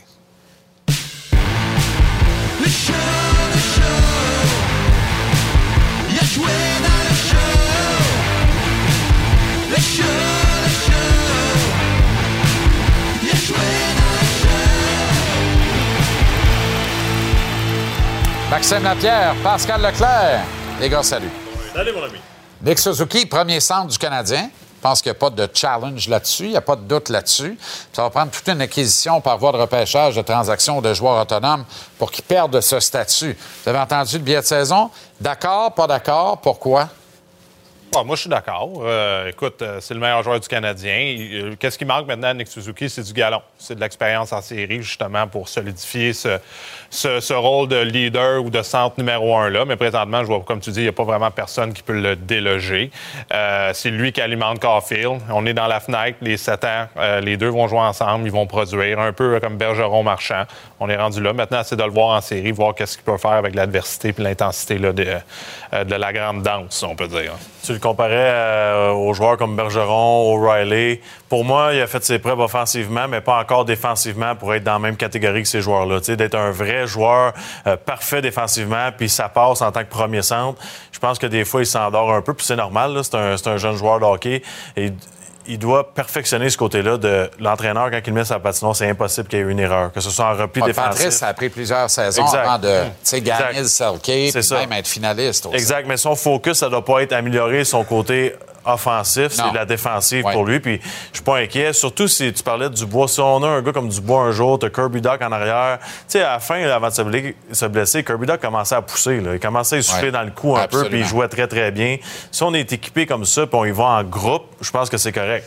Mais quand tu parles de groupe, donc running by committee, là, c'est, c'est bien important. Puis je- volontairement, j'ai pas mis Doc parce que peut-être que Doc retrouvera euh, Suzuki et Caulfield sur le flanc droit, c'est à voir. Mais c'est vrai qu'il progressait très bien au centre. Fait que c'est une quantité non négligeable, puis c'est une option valable dans le livre du Canadien. Mais quand on regarde ça, là, est-ce que ça explique cela? Ce que je veux dire par là, c'est que quand Kent Hughes, Jeff Gorton regardent ça, ils le savent très bien, il n'y a pas de joueur générationnel dans cette organisation-là. Donc, il y a pas, tu dois t'empêcher d'avoir des gars que tu surpayes autant que faire se peut pour être capable d'avoir ton comité. Parce que ça se peut qu'avec un premier centre à 7,8 de la trempe de Suzuki, tu aies besoin d'un deuxième centre à 6,57 puis d'un troisième centre à 5,56. Et ça pourrait être Suzuki. Imaginez Suzuki, Dubois et Doc dans la ligne de centre du Canadien. Excuse-moi, là, mais on s'en va où avec ça? Il n'y a aucun problème. C'est une équipe qui peut vraiment aspirer aux grands honneurs. Est-ce que c'est pour ça qu'il y a un peu d'eau dans le gaz de la négociation de Cole Caulfield? Parce que dites-moi pas qu'il n'y a pas d'eau dans le gaz dans ce négo-là. là. Ça serait annoncé. Là. Oui, bien peut-être. En même temps, quand tu négocies des contrats, chaque, chaque agent, chaque joueur, chaque organisation ont leurs priorités. On le sait, on sait tous que Cole Caulfield va signer à long terme. Mais en même temps, est-ce que. Ouais, hein, est-ce que, en est-ce que, sûr à est-ce mesure que que les Cole veut le faire? Ça, on le sait ouais. pas. Après, il y a deux options. Il y a peut-être l'idée du, euh, du contrat pont qu'on peut dire. Parce que c'est ça, c'est, tout est autour genre de, euh, du futur du plafond salarial. On le sait pas. Je pense que le clan Caulfield veut pas se faire avoir en voulant dire ben, dans deux, trois ans, si les meilleurs buteurs font 12, 13, 14 millions. Puis moi, je suis à 7, mais là, là, là, le gap est trop grand. Je pense que c'est là le nerf, le nerf de la guerre dans cette situation-là. C'est qu'on essaie de planifier un petit peu dans l'inconnu, puis de voir où ça ferait du sens pour les deux clubs, mais surtout pour Cole Caulfield, parce Ouais. qu'il sait ce gars-là compte des buts, puis il va en compter longtemps, parce qu'il y a un passeur de- d'exception en Nick Suzuki, là, à moins de blessures. là. Vous pensez que c'est compliqué? Moi, me semble, je trouve que ça a l'air tellement simple que on, on peut juste dire on le fera à la fin de la saison puis ça va se régler. Ben, moi, je me rappelle Jeff Gorton, très déterminé avant les fêtes, qui disait une annonce va survenir rapidement en janvier. On veut régler ce dossier-là le plus rapidement possible. Moi, ce que j'entends, c'est qu'on n'est pas. euh, tu sais, ça peut se régler demain matin. Ah ouais. Mais à soir, c'est pas réglé. Là. Tu comprends? Fait que. Puis, justement, les réflexions sont, sont complètes dans le cas du clan Caulfield. Puis dans le cas du Canadien, c'est- il y a toujours une maudite limite. On ne peut pas déflaboxer notre calotte salariale pour Cole, même si on l'aime beaucoup, on l'aime d'amour, on y croit. Donne pas 10 millions à ce gars-là maintenant pour 8 ans. là. Tu comprends? Tu peux pas y dropper 80 pour 8 parce qu'il va t'en manquer tout à l'heure pour ton grand projet. Mais tu vas avoir un kit, puis tu vas avoir des buts, vendre des tickets, mais le projet, t'en fait quoi? Ça demeure une collectivité. Puis dans le modèle, parce que c'est Suzuki et non McDavid, tu t'en vas pas way out dans des 12,5, 10,5, puis après, on verra, on patchera avec ce qui reste. Ça peut pas être ça, le Canadien. Mais de l'autre côté, du côté du joueur, tu regardes la façon qu'il marque des buts, ils n'en ont pas grand dans- non plus dans, dans l'équipe. là. Effectivement. Effectivement. Non, non, mais effectivement. Puis, sauf que c'est un allié. Ouais, qui marque des buts. Il vient d'avoir une blessure importante à un jeune âge. Qui, tu sais, qui... Je suis d'accord. Fait que peut-être que le pont, finalement, mais le pont, pour moi, serait le pire des scénarios. J'espère qu'on gère bien cette situation-là quand même, qu'un jour, il ne partira pas parce qu'il est frustré. Puis ça... On n'est pas là, là, Jean-Charles. J'espère Ben, je pense pas. fortement qu'on n'est Je pas pense là. pas, mais je regarde à Toronto, puis Austin Matthews, d'après moi, il s'en va cet été. Va partir à la draft dans une transaction. C'est soit il ressigne un blockbuster à Toronto, soit les- tu t'embarques-tu dans une dernière saison de contrat avec Matthews qui va être libre comme là le 1er juillet 2024? Pas certain de ça? Je pense que ça va de, ça va de qu'est-ce que les Maple Leafs vont faire au printemps, vont peut-être sûrement donner la donne. Je sais que Max aussi pense que ça, ça- il s'en va. J'ai une à théorie Phoenix. Il y en a une autre théorie. Il est dans ton Phoenix, équipe moi là-dessus. suis Ben, moi, je dis, s'ils repêchent Connor Bedard, Ouais. admettons qu'ils sont Oui. chanceux, là. Oui. tu vas me dire qu'Austin Matthews, ça va pas jouer à la maison, lui, c'est Aucun doute. Voyons. Aucun doute. Belle Aucun doute. température, Aucun doute. pas de pression, Aucun doute. Avec ses parents. Aucun doute. Là, ses parents, là, Je le répéter de les cent voir fois. à jours, ses très, très près. Tu Ah oui, l'as vu, sa mère, elle euh, fait des crêpes la veille des matchs. Toujours, tu Ben, vois la, la chimie. Moi, ma, père- ma mère m'appelle à tous les jours, puis je voulais pas être proche d'elle quand je jouais. Là. Euh, dis pas ça. T'as ben pas non, mais elle sait, j'ai dit à tous les jours. Excuse-toi télé. C'est pas fin T'as à soir, pas de cœur. là. Voyons, c'est la fête des mères bientôt. Là. Ouais, mais c'est pas tout de suite, là. C'est pas ce soir. tu. Pas d'allure. Ah non, ça, une mauvaise personne, hein. Moi, je parle plus tant que t'as pas dit désolé à ta Je suis désolé, maman. maman. T'as pas regardé la caméra. Mais non, mais je te regardais dans les yeux parce que je veux que tu me crois quand je le dis. Ça va bien, hein? Mais Tavares, euh, pas Tavares, Matthews. mais Matthews, attention. Il y a une bonne équipe, euh, les Non, jeunes. c'est parce que l'an prochain. Toronto va avoir des ambitions. Là. Fait que tu rentres pas dans la saison en disant on va l'échanger à date limite des transactions. Tu fais là. C'est Austin Matthews, c'est un joueur générationnel. C'est une transaction que tu fais l'été. Fait que ça, ça va brasser euh, au repêchage. Ça va être très excitant, très intéressant, surtout avec le Canadien. Arthur Lekonen est là. Referiez-vous cette transaction-là demain matin? Oui. Oui.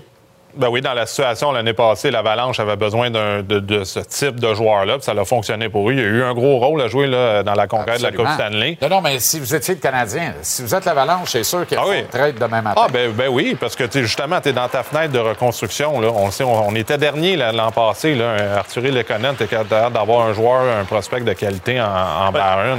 Why not? Puis la réalité, suite, on n'aurait pas donné cette opportunité-là à Montréal. Il n'aurait pas joué avec les gros canons puis en avantage numérique. On n'aurait jamais su qu'il était capable de performer offensivement de la sorte.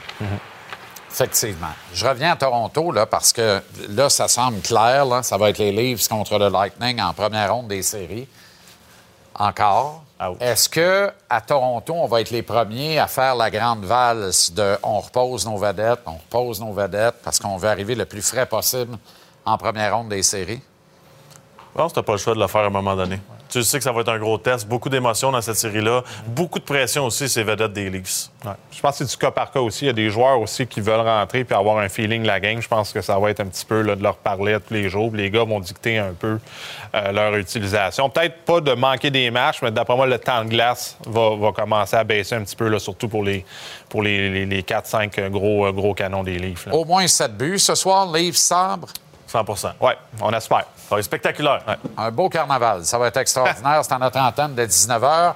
On salue euh, maman. Absolument. Merci, maman. Je t'aime. Attends. Là, c'est moi que t'as regardé. Là. Ouais, mais je sais plus, il y a bizarre, des caméras partout. bizarre? Mais non, mais Tantôt, là- il me regarde dans les yeux, il me dit merci maman, puis là, il Là, dit je t'aime. euh, Ouais, j'étais- j'ai été- un peu déstabilisé, honnêtement. Ouais, ouais, il y a- OK. il y a beaucoup de pression Voilà, voilà la pause, là, parce que... Ouais, c'est ça. Euh, et Seigneur, il va falloir récupérer ça, là. La Claude, la Claude, la Claude. L'ADN du sport. La Claude, la Claude, la Claude. Elle connaît son sport. C'est c'est le fun de voir que le monde nous, nous supporte encore malgré qu'on a perdu plusieurs matchs de suite. Mais je pense qu'on on essaie de donner un bon spectacle, on essaie de donner tout ce qu'on a. Euh, je pense que je, suis extrêmement fier de notre groupe. Je pense qu'on on lâche jamais dans les matchs. On continue de, de pousser le plus qu'on peut. Euh, encore une fois, on était, on était dans le match en, fin de partie. Donc, euh, c'est c'est le fun de- pour nous de, de- voir qu'ils nous supportent. Puis, euh, je pense qu'ils vont même essayer de faire la vague et tout euh, tu sais, en fin de troisième. Donc, c'est vraiment, c'est vraiment le fun de les avoir de notre côté. Bon, dites-moi pas que vous n'en avez pas 13 à douzaine, les casquettes, là, les ronds tueurs, on en revient. Pouvez-vous faire un switch, s'il vous plaît? Ah, c'est des gars d'habitude. Sur ce fois. message d'intérêt public, euh, bonjour Claude. Salut. L'ADN euh, du sport. Ben oui, on fait la vague. Ben, la euh. Rappelons-nous, ça a commencé l'année dernière, le 32e équipe Oui. dans la Ligue, Oui. dernier match, Oui. ovationné. Oui, oui. Vraiment, Mais c'est parce qu'on est dans ce buzz-là. là. Oui, mais ça a commencé avec euh, Martin Saint-Louis. Tu en as parlé avec le coach euh, Oui. Michel Terrien un petit peu plus tôt. Lui, il fait beaucoup de différence. Mais il y a deux choses, moi, je trouve, qui se passent. C'est un, on commence à être influencé par le reste de la Ligue. C'est-à-dire, avec en 2018, quand la lettre de- des Rangers de New York avait été écrite pour parler d'une reconstruction. C'est sûr que autres, ça va plus vite parce que tu as des Patrick Kane qui partent en courant, puis tu as des Panarin qui partent en courant pour aller là. Les Flyers. Adam Fox. Adam Fox, même chose. Les Flyers, il y avait, bon, on, savait- on sentait que Fletcher s'en allait, donc il avait fait signer au coach Tortorella une lettre pour dire, regarde, il n'avait pas parlé de mot reconstruction, mais on, on remet les compteurs à zéro, puis on vous promet une équipe compétitive, il va falloir faire le travail. Et ça, je trouve que ça laisse des traces dans le marché québécois. En plus, le Canadien, les communications qui ont été faites depuis le, tournoi de golf, c'est fou, là. Tu as M. Molson qui est sorti lui-même pour dire Je suis prêt à donner le temps qu'il faudra pour bâtir une équipe à long terme qui sera compétitive. Kent Hughes a fait la même chose, la même chose avec Gorton. Et chacun des points de presse de Martin Saint-Louis, il nous rappelle l'importance du processus. Donc, à la force, puis c'est comme si ça commence à rentrer, on commence à comprendre qu'on n'est plus avant 2004, avant l'époque où il n'y avait pas Donc, je suis admirative des partisans, comment ça a changé, parce que même nous, dans les médias, on disait avant, c'est impossible, ça passera pas à Montréal. Le Montréalais connaît trop son hockey, puis il y a de l'exigence parce que L'équipe a, une, histoire, c'est la franchise la plus décorée. Et voilà qu'il y a un switch qui se fait. Fait que je voulais le mentionner parce que j'étais au Centre Bell samedi. Et quand j'ai vu, c'est une vague timide, mais quand j'ai vu la vague, c'est quand même une équipe qui perd. Puis je me suis rappelé contre les Oilers quand ils perdaient 5-2 au mois de février. Et c'était une grosse vague. Je trouve ça beau parce que c'est à quel point le partisan connaît son hockey et sait qu'à un moment donné, à force de patcher d'année en année, il va falloir qu'il y ait certaines années qui fassent mal, mais surtout, c'est que le Canadien, il nous offre ça en se battant. Là, c'est beaucoup de défaites, mais ils continuent à se battre, ils sont pas nécessairement déclassés. C'était 2-1 jusqu'à pas mal tard dans la troisième. Donc, coup de chapeau à eux. Et je trouve aussi que les partisans commencent à comprendre que les, blessures ne sont pas nécessairement une excuse dans une équipe. Le Canadien rencontre ce soir Colorado. Colorado, là, ils ont eu leur lot de blessures depuis le début de l'année. C'est sûr que Kadri est parti, puis Borowski est parti l'année dernière, mais il y a quatre défenseurs qui ont à peu près pas joué cette année. On peut ajouter McCarr qui a manqué, lui, c'était 13 matchs, mais les deux Johnson, c'est du 27 matchs.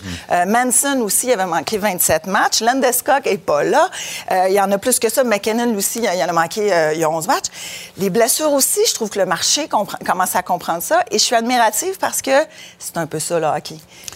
Quatrième pire calendrier pour le Canadien d'ici la fin de la saison. Oui, mon cher. Mais j'ai- surtout quand je suis tombée sur ce calendrier-là, je disais, Ah, je vais le sortir à Jean-Charles parce que ton équipe que tu appelles Ottawa, tu sais, Ottawa. Mes sénateurs sont le gros sénateurs. Gros, gros, gros trouble. Regarde ça. Le pire calendrier, quand on regarde à droite, c'est les sénateurs qui C'est l'ont. effrayant.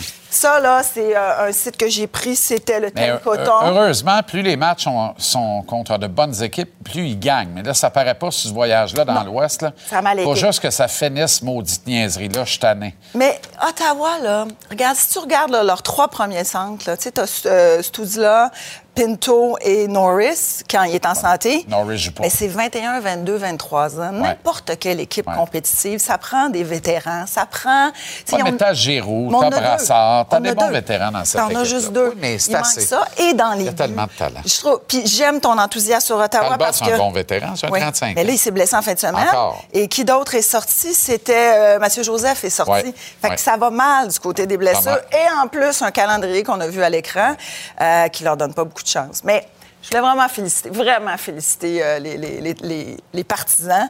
J'ai les voix changer et je n'aurais pas cru ça possible, mais je trouve ça beau à voir. Merci, Claude. Merci à vendredi.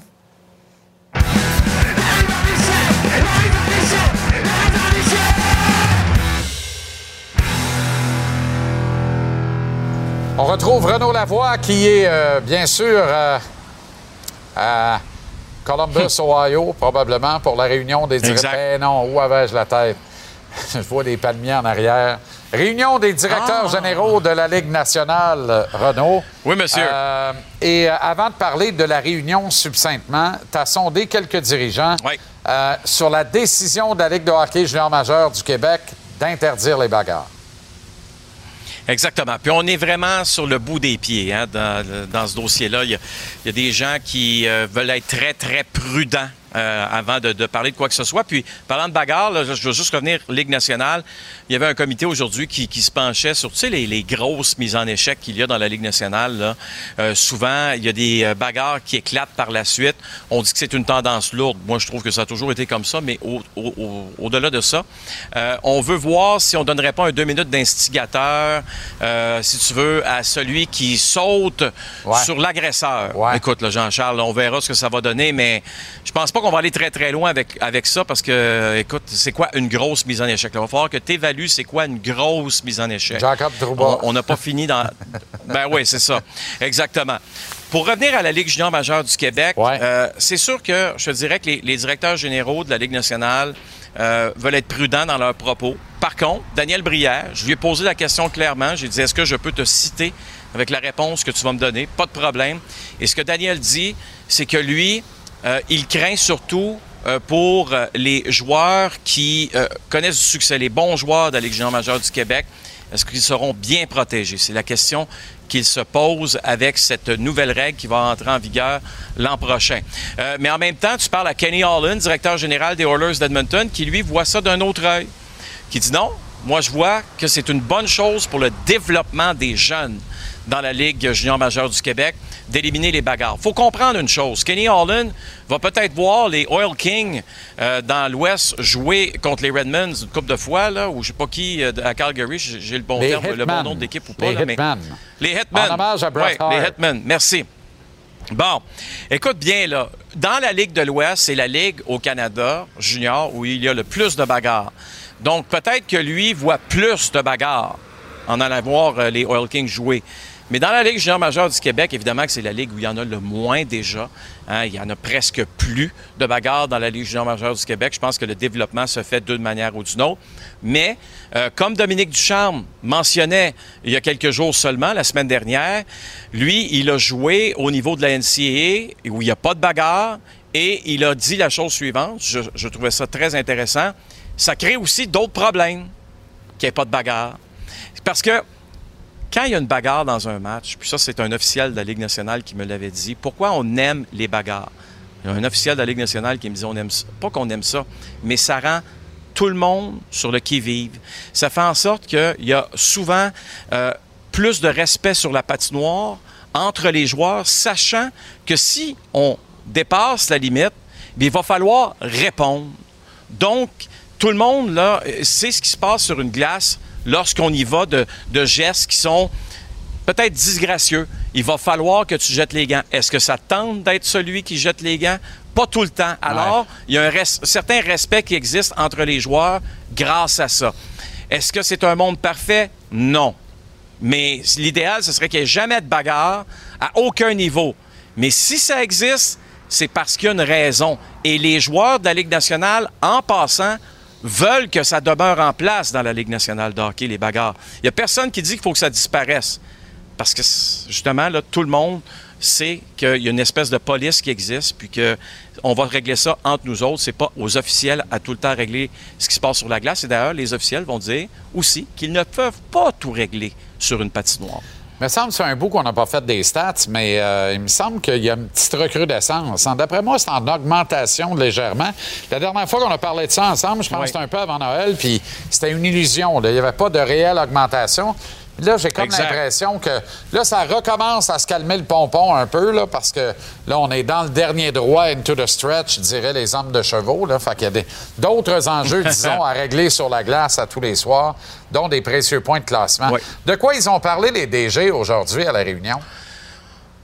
Ben justement, à part euh, ce deux minutes pour instigateur qu'on donnerait là, pour euh, quelqu'un qui, saute sur euh, un agresseur, celui qui aurait donné une, grosse mise en échec, moi, c'est toujours la reprise vidéo. Moi, j'ai un intérêt important pour euh, les, entraîneurs qui peuvent contester une décision sur la glace. Tu sais qu'on peut déjà le faire pour les bâtons élevés. Hein? Les, officiels vont justement déjà là voir la reprise vidéo, mais c'est pas pas les entraîneurs qui disent, hey.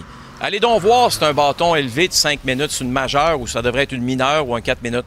Là, on donnerait le droit aux euh, entraîneurs de contester un deux minutes de pénalité sur un bâton élevé. Donc, ce serait peut-être euh, quelque chose qui pourrait être annoncé, je te dis pas dans les prochains jours, parce que, évidemment, le comité de compétition se rencontre au mois de juin pour entériner tout ça, mais ça pourrait être une recommandation des directeurs généraux, puis aussi cette fameuse rondelle qu'on peut prendre, Jean-Charles, et envoyer dans les gradins en zone défensive. Euh, c'est un deux minutes de pénalité pour avoir retardé le match.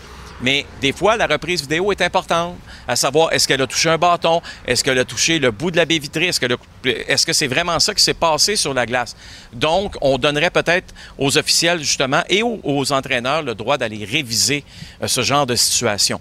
Je pense que c'est important euh, que ces sujets-là soient discutés. Il y a eu toutes sortes de petites choses aussi qui vont être discutées, surtout demain. je pense entre autres, tu sais, ce qui s'appelle les brokers dans les, transactions, là, euh, comme on a vu avec Ryan O'Reilly, le Wild qui ramasse 25% du salaire, des choses comme ça. La Ligue nationale n'aime pas ça, mais ben pas ça du tout. Ben non, mais ça, c'est simple. T'en fais plus. T'as plus le droit de faire ça, fin de l'histoire. Écoute, non, mais à un moment donné, c'est parce que là, c'est la nouvelle béquille, c'est la nouvelle affaire. Là. Fait que, tu sais, on n'en sort mais pas. Dans un système, dans un système où il n'y a aucune liquidité, où le plafond salarial est extrêmement stable, va augmenter seulement d'un million l'an prochain, il faut que tu sois créatif. C'est pas la première année qu'on fait ça, mais c'est la première année qu'on s'aperçoit qu'on s'en sert vraiment justement pour aller créer de la liquidité. Et j'ai posé la question à Bill Daly aujourd'hui. J'ai dit, est-ce que tu as l'impression que le plafond salarial, quand il va monter, le 3-4 millions, que ça va être différent? Ça se peut. Ben moi, je vous garantis que ça va être différent parce que justement, les directeurs généraux vont pouvoir voir venir ce qui s'en vient et, avoir plus de, flexibilité dans leur gestion du plafond salarial. Et au niveau de la reprise, là, il faut qu'il y ait des règlements de contrepartie qui permettent de restabiliser parce que tous les circuits professionnels dans le monde cherchent à accélérer la mm. retransmission de leur match pour maintenir un intérêt optimum. Là, tout ce qu'on discute à cette réunion-là, va nous faire perdre un 5-10 minutes de plus. J'exagère, mettons un 5 de plus par soir. Il faut qu'on rétrécisse la durée des reportages, pas qu'on les allonge. Et, c'est du quoi, Jean-Charles? J'ai l'impression que ça passera pas au conseil. Ben, on l'a proposé aux directeurs généraux. Je ne suis pas convaincu qu'il y a un appétit pour ça. Donc, on va le savoir, je te dirais, Tout, tout ce beau monde-là s'en va au corps à puis on parle de Kevlar sur les chandails. J'adore ça. On s'en reparle en plus. Euh, demain. Ben oui, en plus. Qu'est-ce que je te dis? Ben oui. salut Jean-Charles. Excellente soirée en Floride. Salut. À demain. Toi aussi.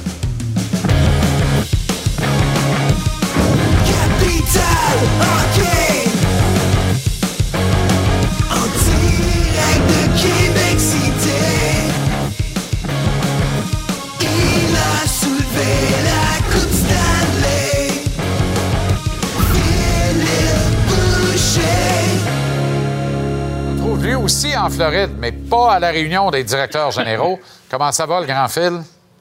Très bien, merci, toi. Excellent. Alors, Nick Suzuki, premier centre d'une équipe qui a des aspirations, de grandes aspirations, voir la Coupe Stanley ou le Carré d'As.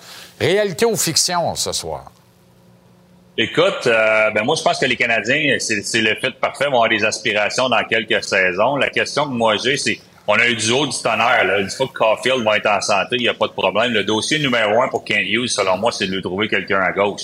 Alors, si Nick Suzuki a un ailier gauche pour aider avec Cole Caulfield, il n'y a aucun problème. Ça va être un des très bons centres numéro un. J'adore la comparaison à Patrice Bergeron. Euh, on parlait un petit peu plus tôt dans l'émission qu'il n'a pas fait ses preuves défensivement, mais il est très bon défensivement. Ça va venir. Sais, j'écoutais Tony tantôt, Tony que j'adore, là, il parlait de Drouin, peut-être en audition, peut-être qu'on pourrait envoyer Drouin au Colorado, puis euh, Lekonen pourrait descendre de trio. Moi, te faire une suggestion, moi, si ça, ça fonctionne, pourquoi qu'on signe pas Drouin au même salaire que Lekonen, puis on fait pas une transaction, on enverrait Drouin là-bas pour qu'il joue avec McKinnon, puis on retournerait Lekonen à Montréal. Ça fait un très bon premier trio. Alors moi, tout ce qui manque à Suzuki pour être un des meilleurs, je te dis pas là, je vais pas avec les McDavid, je vais pas avec les Kopitar à Los Angeles qui sont là depuis tout le temps.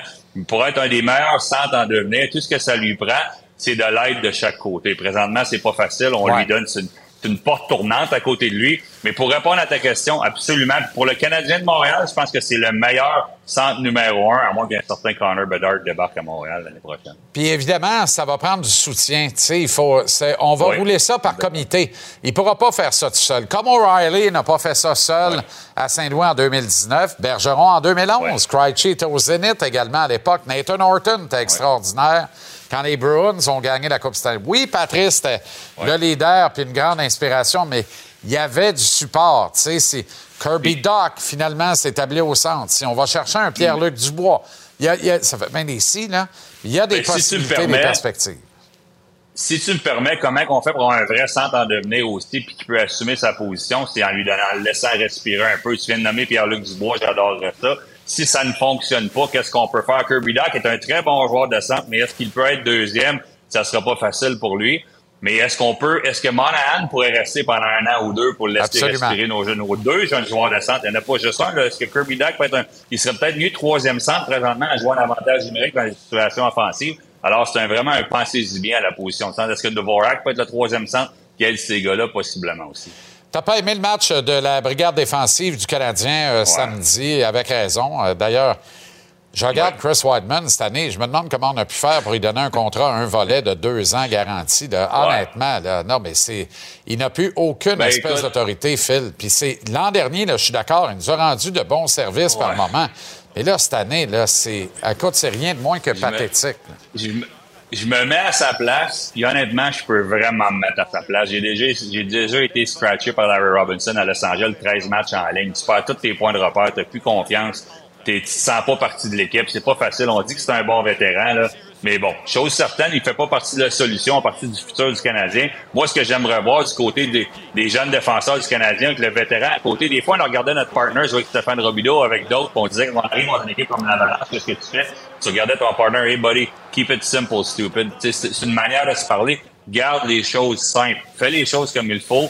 Garde ça simple c'est ça qu'il faut faire contre l'Avalanche du Colorado. Si on veut se compliquer la vie, là, ça va être un match très dur pour le Canadien. Mais par contre, je pense qu'on est capable de le faire. C'est normal pour le Canadien d'avoir des soirées un petit peu plus difficiles. Quand tu regardes le trio de Nico et Shear, c'est pas les seuls défenseurs qui ont fait de mal paraître avec Dawson ben Mercer en passant quel match de Mercer encore. Encore. Fou Est-ce que l'Avalanche est encore le coq dans l'Ouest? J'aimerais penser que oui, parce que j'adore l'Avalanche du Colorado. Bon, il va le Vegas, Dallas, LA, Minnesota, Seattle, Winnipeg. Qui qui peut les challenger? Je le sais pas. Je pense qu'on a encore une très bonne équipe. J'en ai oublié une, c'est by design, là. les Oilers Edmonton. Moi, je pense que les Oilers Edmonton, si c'est pas cette saison, très bientôt, si la position de gardien de but peut être solidifiée, un petit peu comme Toronto dans l'Est, si la position de gardien de but peut être solidifiée, ça ferait toute une série entre les Oilers et l'Avalanche cette saison. Moi, le, Wild et les Stars, là, attention, et surtout le Wild, indépendamment de la, contre-performance dans le match d'hier, attention au Wild. Les acquisitions étaient correctes. Dave est en parfait contrôle. Il y a un bon challenge entre Gustafsson et Flower devant le filet. C'est très solide. Les Bruins, première équipe à 50 victoires et premier club classé officiellement en série éliminatoire, malgré deux défaites à temps régulier dans la dernière semaine qu'on n'attendait pas. Ça demeure une saison exceptionnelle. Mais écoute, saison incroyable pour les Bruins de Boston. Chapeau Patrice Bergeron, chapeau Don Sweeney, le grand Manitou en arrière, le chef d'orchestre qui tire toutes les ficelles. Sais, c'est une, une équipe, on, a de la misère, on a de la misère à célébrer parce qu'on les prend déjà pour acquis. On s'attendait pas à ça du tout. Là, on se dit, ben, écoute, avec Patrice Bergeron, c'est pas surprenant. Avec l'équipe qu'on a là-bas, c'est pas surprenant. Alors, bonne chance. C'est sûr que tout ce qu'on va se souvenir des Bruins de Boston, s'ils battent des records en saison régulière, c'est une chose. C'est si on gagne la Coupe Stanley. Mais présentement, dans l'Est, il y a un club que j'aimerais pas jouer contre, c'est clairement les Bruins. Absolument. 11 points d'avance sur leurs plus proches poursuivants, les meneurs de la métro, les Hurricanes de la Caroline. Phil, merci infiniment. Excellente soirée et à demain.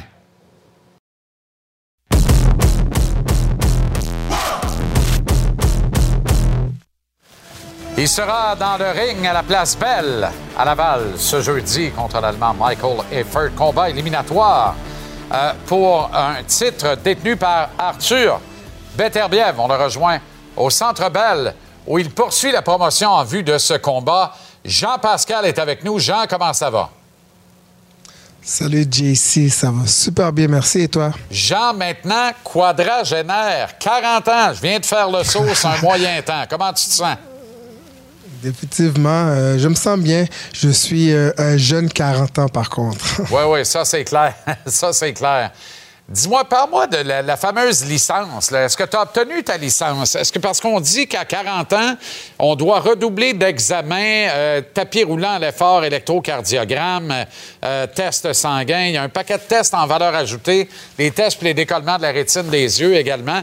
Est-ce que tu as, tout, tu as eu à te soustraire à tout ça? Est-ce que tout ça est réglé? Est-ce que tu as ton permis pour combattre jeudi? Et définitivement, nous avons une très bonne régie ici qui prennent soin euh, des athlètes, qui prennent soin des boxeurs, qui veulent faire en sorte que si on, embarque dans l'arène, nous sommes euh, autant bien préparés physiquement euh, que psychologiquement. Alors, effectivement, j'ai dû passer des tests supplémentaires parce que j'ai 40 ans, mais tout, tout s'est bien passé pour moi. comme que j'ai dit, je suis un jeune 40 ans parce que Black don't crack. Euh, tu t'es autoproclamé le Bernard Hopkins du Québec. Euh, c'est pas rien, mais toi qui connais très bien Bernard et, son parcours, je trouve qu'il y a peut-être quelque chose d'intéressant dans cette comparaison-là, Jean. Euh, oui, définitivement. Je pensais pas un jour j'allais prendre Bernard Hopkins comme inspiration, mais définitivement, c'est une inspiration. à 40 ans, il performait encore au plus haut niveau c'est dans son sport parce qu'il prenait soin de lui. Et c'est exactement la même chose que je fais euh, en ce moment. J'ai été capable de m'ajuster à mon âge. J'ai été capable de m'ajuster euh, à mon métier. Alors, c'est pour ça que je suis capable de perdurer euh, dans le temps. Et tu dit rien de moins qu'un knockout aujourd'hui à tes fans en vue du combat de jeudi. Oui, définitivement, parce que le 5 avril euh, prochain, ça va faire 20 ans que notre champion Eric Lucas s'est fait euh, voler une victoire contre le regretté allemand Marcus Beyer. Et moi, je voulais lui rendre hommage euh, en battant Michael Effer, compte tenu qu'il vient de l'Allemagne. Je veux rendre hommage à Eric parce que sans Eric Lucas, il n'aurait pas eu de Joachim Alcine, de Lucien Buté et de Jean Pascal. Alors, je veux lui rendre hommage. Donc, je je, veux qu'on voit la semelle de ces bottines euh, jeudi soir. Dis-moi, euh, Jean, on voit les images là, de, la conférence de presse d'aujourd'hui. Comment je te dirais bien? On est habitué à un peu plus de, un peu plus décorum. Euh, tu sais, les panneaux arrière, ainsi de suite. Il y a deux téléviseurs qui rappellent cet affrontement, mais le décor arrière, c'est plus des banquettes. Euh, rien à voir avec cet établissement, là, mais euh, tout à voir avec peut-être la magnitude autour de ce combat-là. Euh, comment tu le vis, toi, de l'intérieur? Parce qu'on a l'impression que sur le plan de la promotion, c'est un peu plus ardu, un peu plus difficile que habituellement lorsque tu es impliqué dans un combat, particulièrement ici au Québec. C'est ça, parce que normalement, je suis impliqué souvent dans des combats 5 étoiles selon BoxRec. Et selon BoxRec, ce combat-là est un combat, je pense, 3 étoiles, malheureusement pour moi. Euh, c'est pas moi qui a choisi mon adversaire, c'est l'IBF qui l'a choisi pour moi. Je suis obligé de me battre contre Michael Leffer pour devenir l'aspirant obligatoire. Alors, je crois que le budget de promotion a beaucoup été restreint euh, à cause de ce problème. Et ça a une corollaire directe avec la jauge pour le gala. On parlait de un peu moins de 2000 billets jeudi dernier. On en est où de ce côté? Est-ce que tu es au courant? Euh, J'en ai aucune idée. Je ne me préoccupe pas vraiment euh, de la vente des billets. Moi, mon job, mon travail, c'est de bien performer euh, à la Place Belle. Qu'il y ait 500 personnes ou 10 000 personnes, je vais performer de la bonne façon, de la meilleure façon et je vais toujours vous donner le meilleur spectacle pour votre argent. Est-ce que Michael Effert est- euh, représente un piège? Si oui, c'est lequel? Ben oui, il, représente un piège euh, parce que euh, les gens peuvent penser que je le prends à la légère, mais je sais qu'est-ce qu'il pense en ce moment. Je sais d'où il vient. Je sais qu'il a extrêmement faim. Il veut se prouver au monde entier. Alors, il s'est, entraîné arduement. Donc, donc moi, c'est important que je le prenne pas à la légère, que je me sois entraîné en conséquence. Puis, il va voir que, que j'ai 18 ans d'expérience derrière la cravate. C'est un combat euh, pour, euh, éliminatoire pour le titre IBF que détient Arthur Beterbiev. Alors, évidemment, euh, rapidement, on dit Jean-Pascal bat Michael Effert et on aura un choc Jean-Pascal Arthur Beterbiev. Dans les faits, dans la boxe, surtout aujourd'hui, c'est pas mal plus compliqué que ça. À combien t'évalues tes chances sur 10 d'obtenir un combat contre Arthur Beterbiev dans un délai raisonnable, advenant une victoire, évidemment, ce jeudi contre Effert? Sincèrement, moi, Arthur Beterbiev n'est pas de mes pensées. Euh, je me préoccupe pas de Arthur. Moi, je me préoccupe de, de Michael Effer. Et quand je vais battre Michael Effer, si Arthur est toujours euh, le champion de cette catégorie-là, je vais devoir l'affronter. Mais pour l'instant, c'est vraiment Michael Effer que je me concentre. Mais, ouais, je comprends. Mais permets-moi d'insister, là, parce que euh, on, se connaît un petit peu plus que ça quand même. Euh, et, à 40 ans, euh, c'est sûr que tu peux, tu dois faire des projets puis des projections puis essayer d'avoir un timeline, là, une ligne de temps à respecter pour atteindre ces objectifs. Tu sais, je- pense pas, Jean, que tu t'en vas te battre contre Michael Effert pour le plaisir de te battre une dernière fois devant les tiens, peut-être, puis bonsoir. Tu as encore des ambitions de championnat du monde. Oui, définitivement. Comme je vous dis, euh, je sais pas quand je vais me battre contre le champion. Euh, présentement, le champion est Arthur Beterbiev, mais au moment où que je vais me battre contre le champion EBF, peut-être le champion va être quelqu'un d'autre. Alors, euh, présentement, je me concentre euh, sur, à- sur, euh, sur Michael. Et ensuite, après avoir battu Michael Effer, c'est là que je vais m'asseoir avec Yvon Michel, avec Lou Bella et, et mon agent Greg Lyon pour, pour voir c'est quoi les options. Mais moi, je ne cours après personne. Je mérite toujours ma place. Il y a trois galas de boxe en à peu près une semaine dans la grande région de Montréal, puis après ça, on risque pas d'en avoir pendant tout le mois d'avril. Pourquoi est-ce que les promoteurs agissent ainsi? Euh, aucune idée. Euh, aucune idée. Moi, oui, je suis promoteur, mais je suis promoteur de mes événements. Euh, mais c'est sûr que c'est sûr que les chicanes de promoteurs, ça n'aide pas le sport. Et je crois que dans la vie, quand on traverse un pont, ça sert à rien de jeter une grenade en arrière parce qu'on reste pris de l'autre côté. Donc, il faut toujours essayer de, de régler euh, nos relations amicalement. Sur cette euh, réflexion philosophique, euh, je te laisse aller regarder le match du euh, Canadien contre l'Avalanche du Colorado, les champions en titre de la Coupe Stanley quand même. Toi qui as joué du gros hockey dans ta jeunesse et qui aime bien ce sport, passe une belle soirée, Jean. Garde la santé, Merci. évidemment. Et on se voit jeudi à la Place Belle à Laval, duel contre l'Allemand. Merci beaucoup. Michael Effert, la pesée est mercredi. En et- même temps, en même, en même temps, JC, j'aimerais inviter les gens à se procurer des billets sur Oui. le réseau evenco.ca pour venir m'encourager euh, jeudi soir et avoir un bon show. Bien sûr, le message est passé. Merci, Jean. Bonne soirée et à bientôt. Merci. Alors voilà comment on a vu votre lundi ici à JC.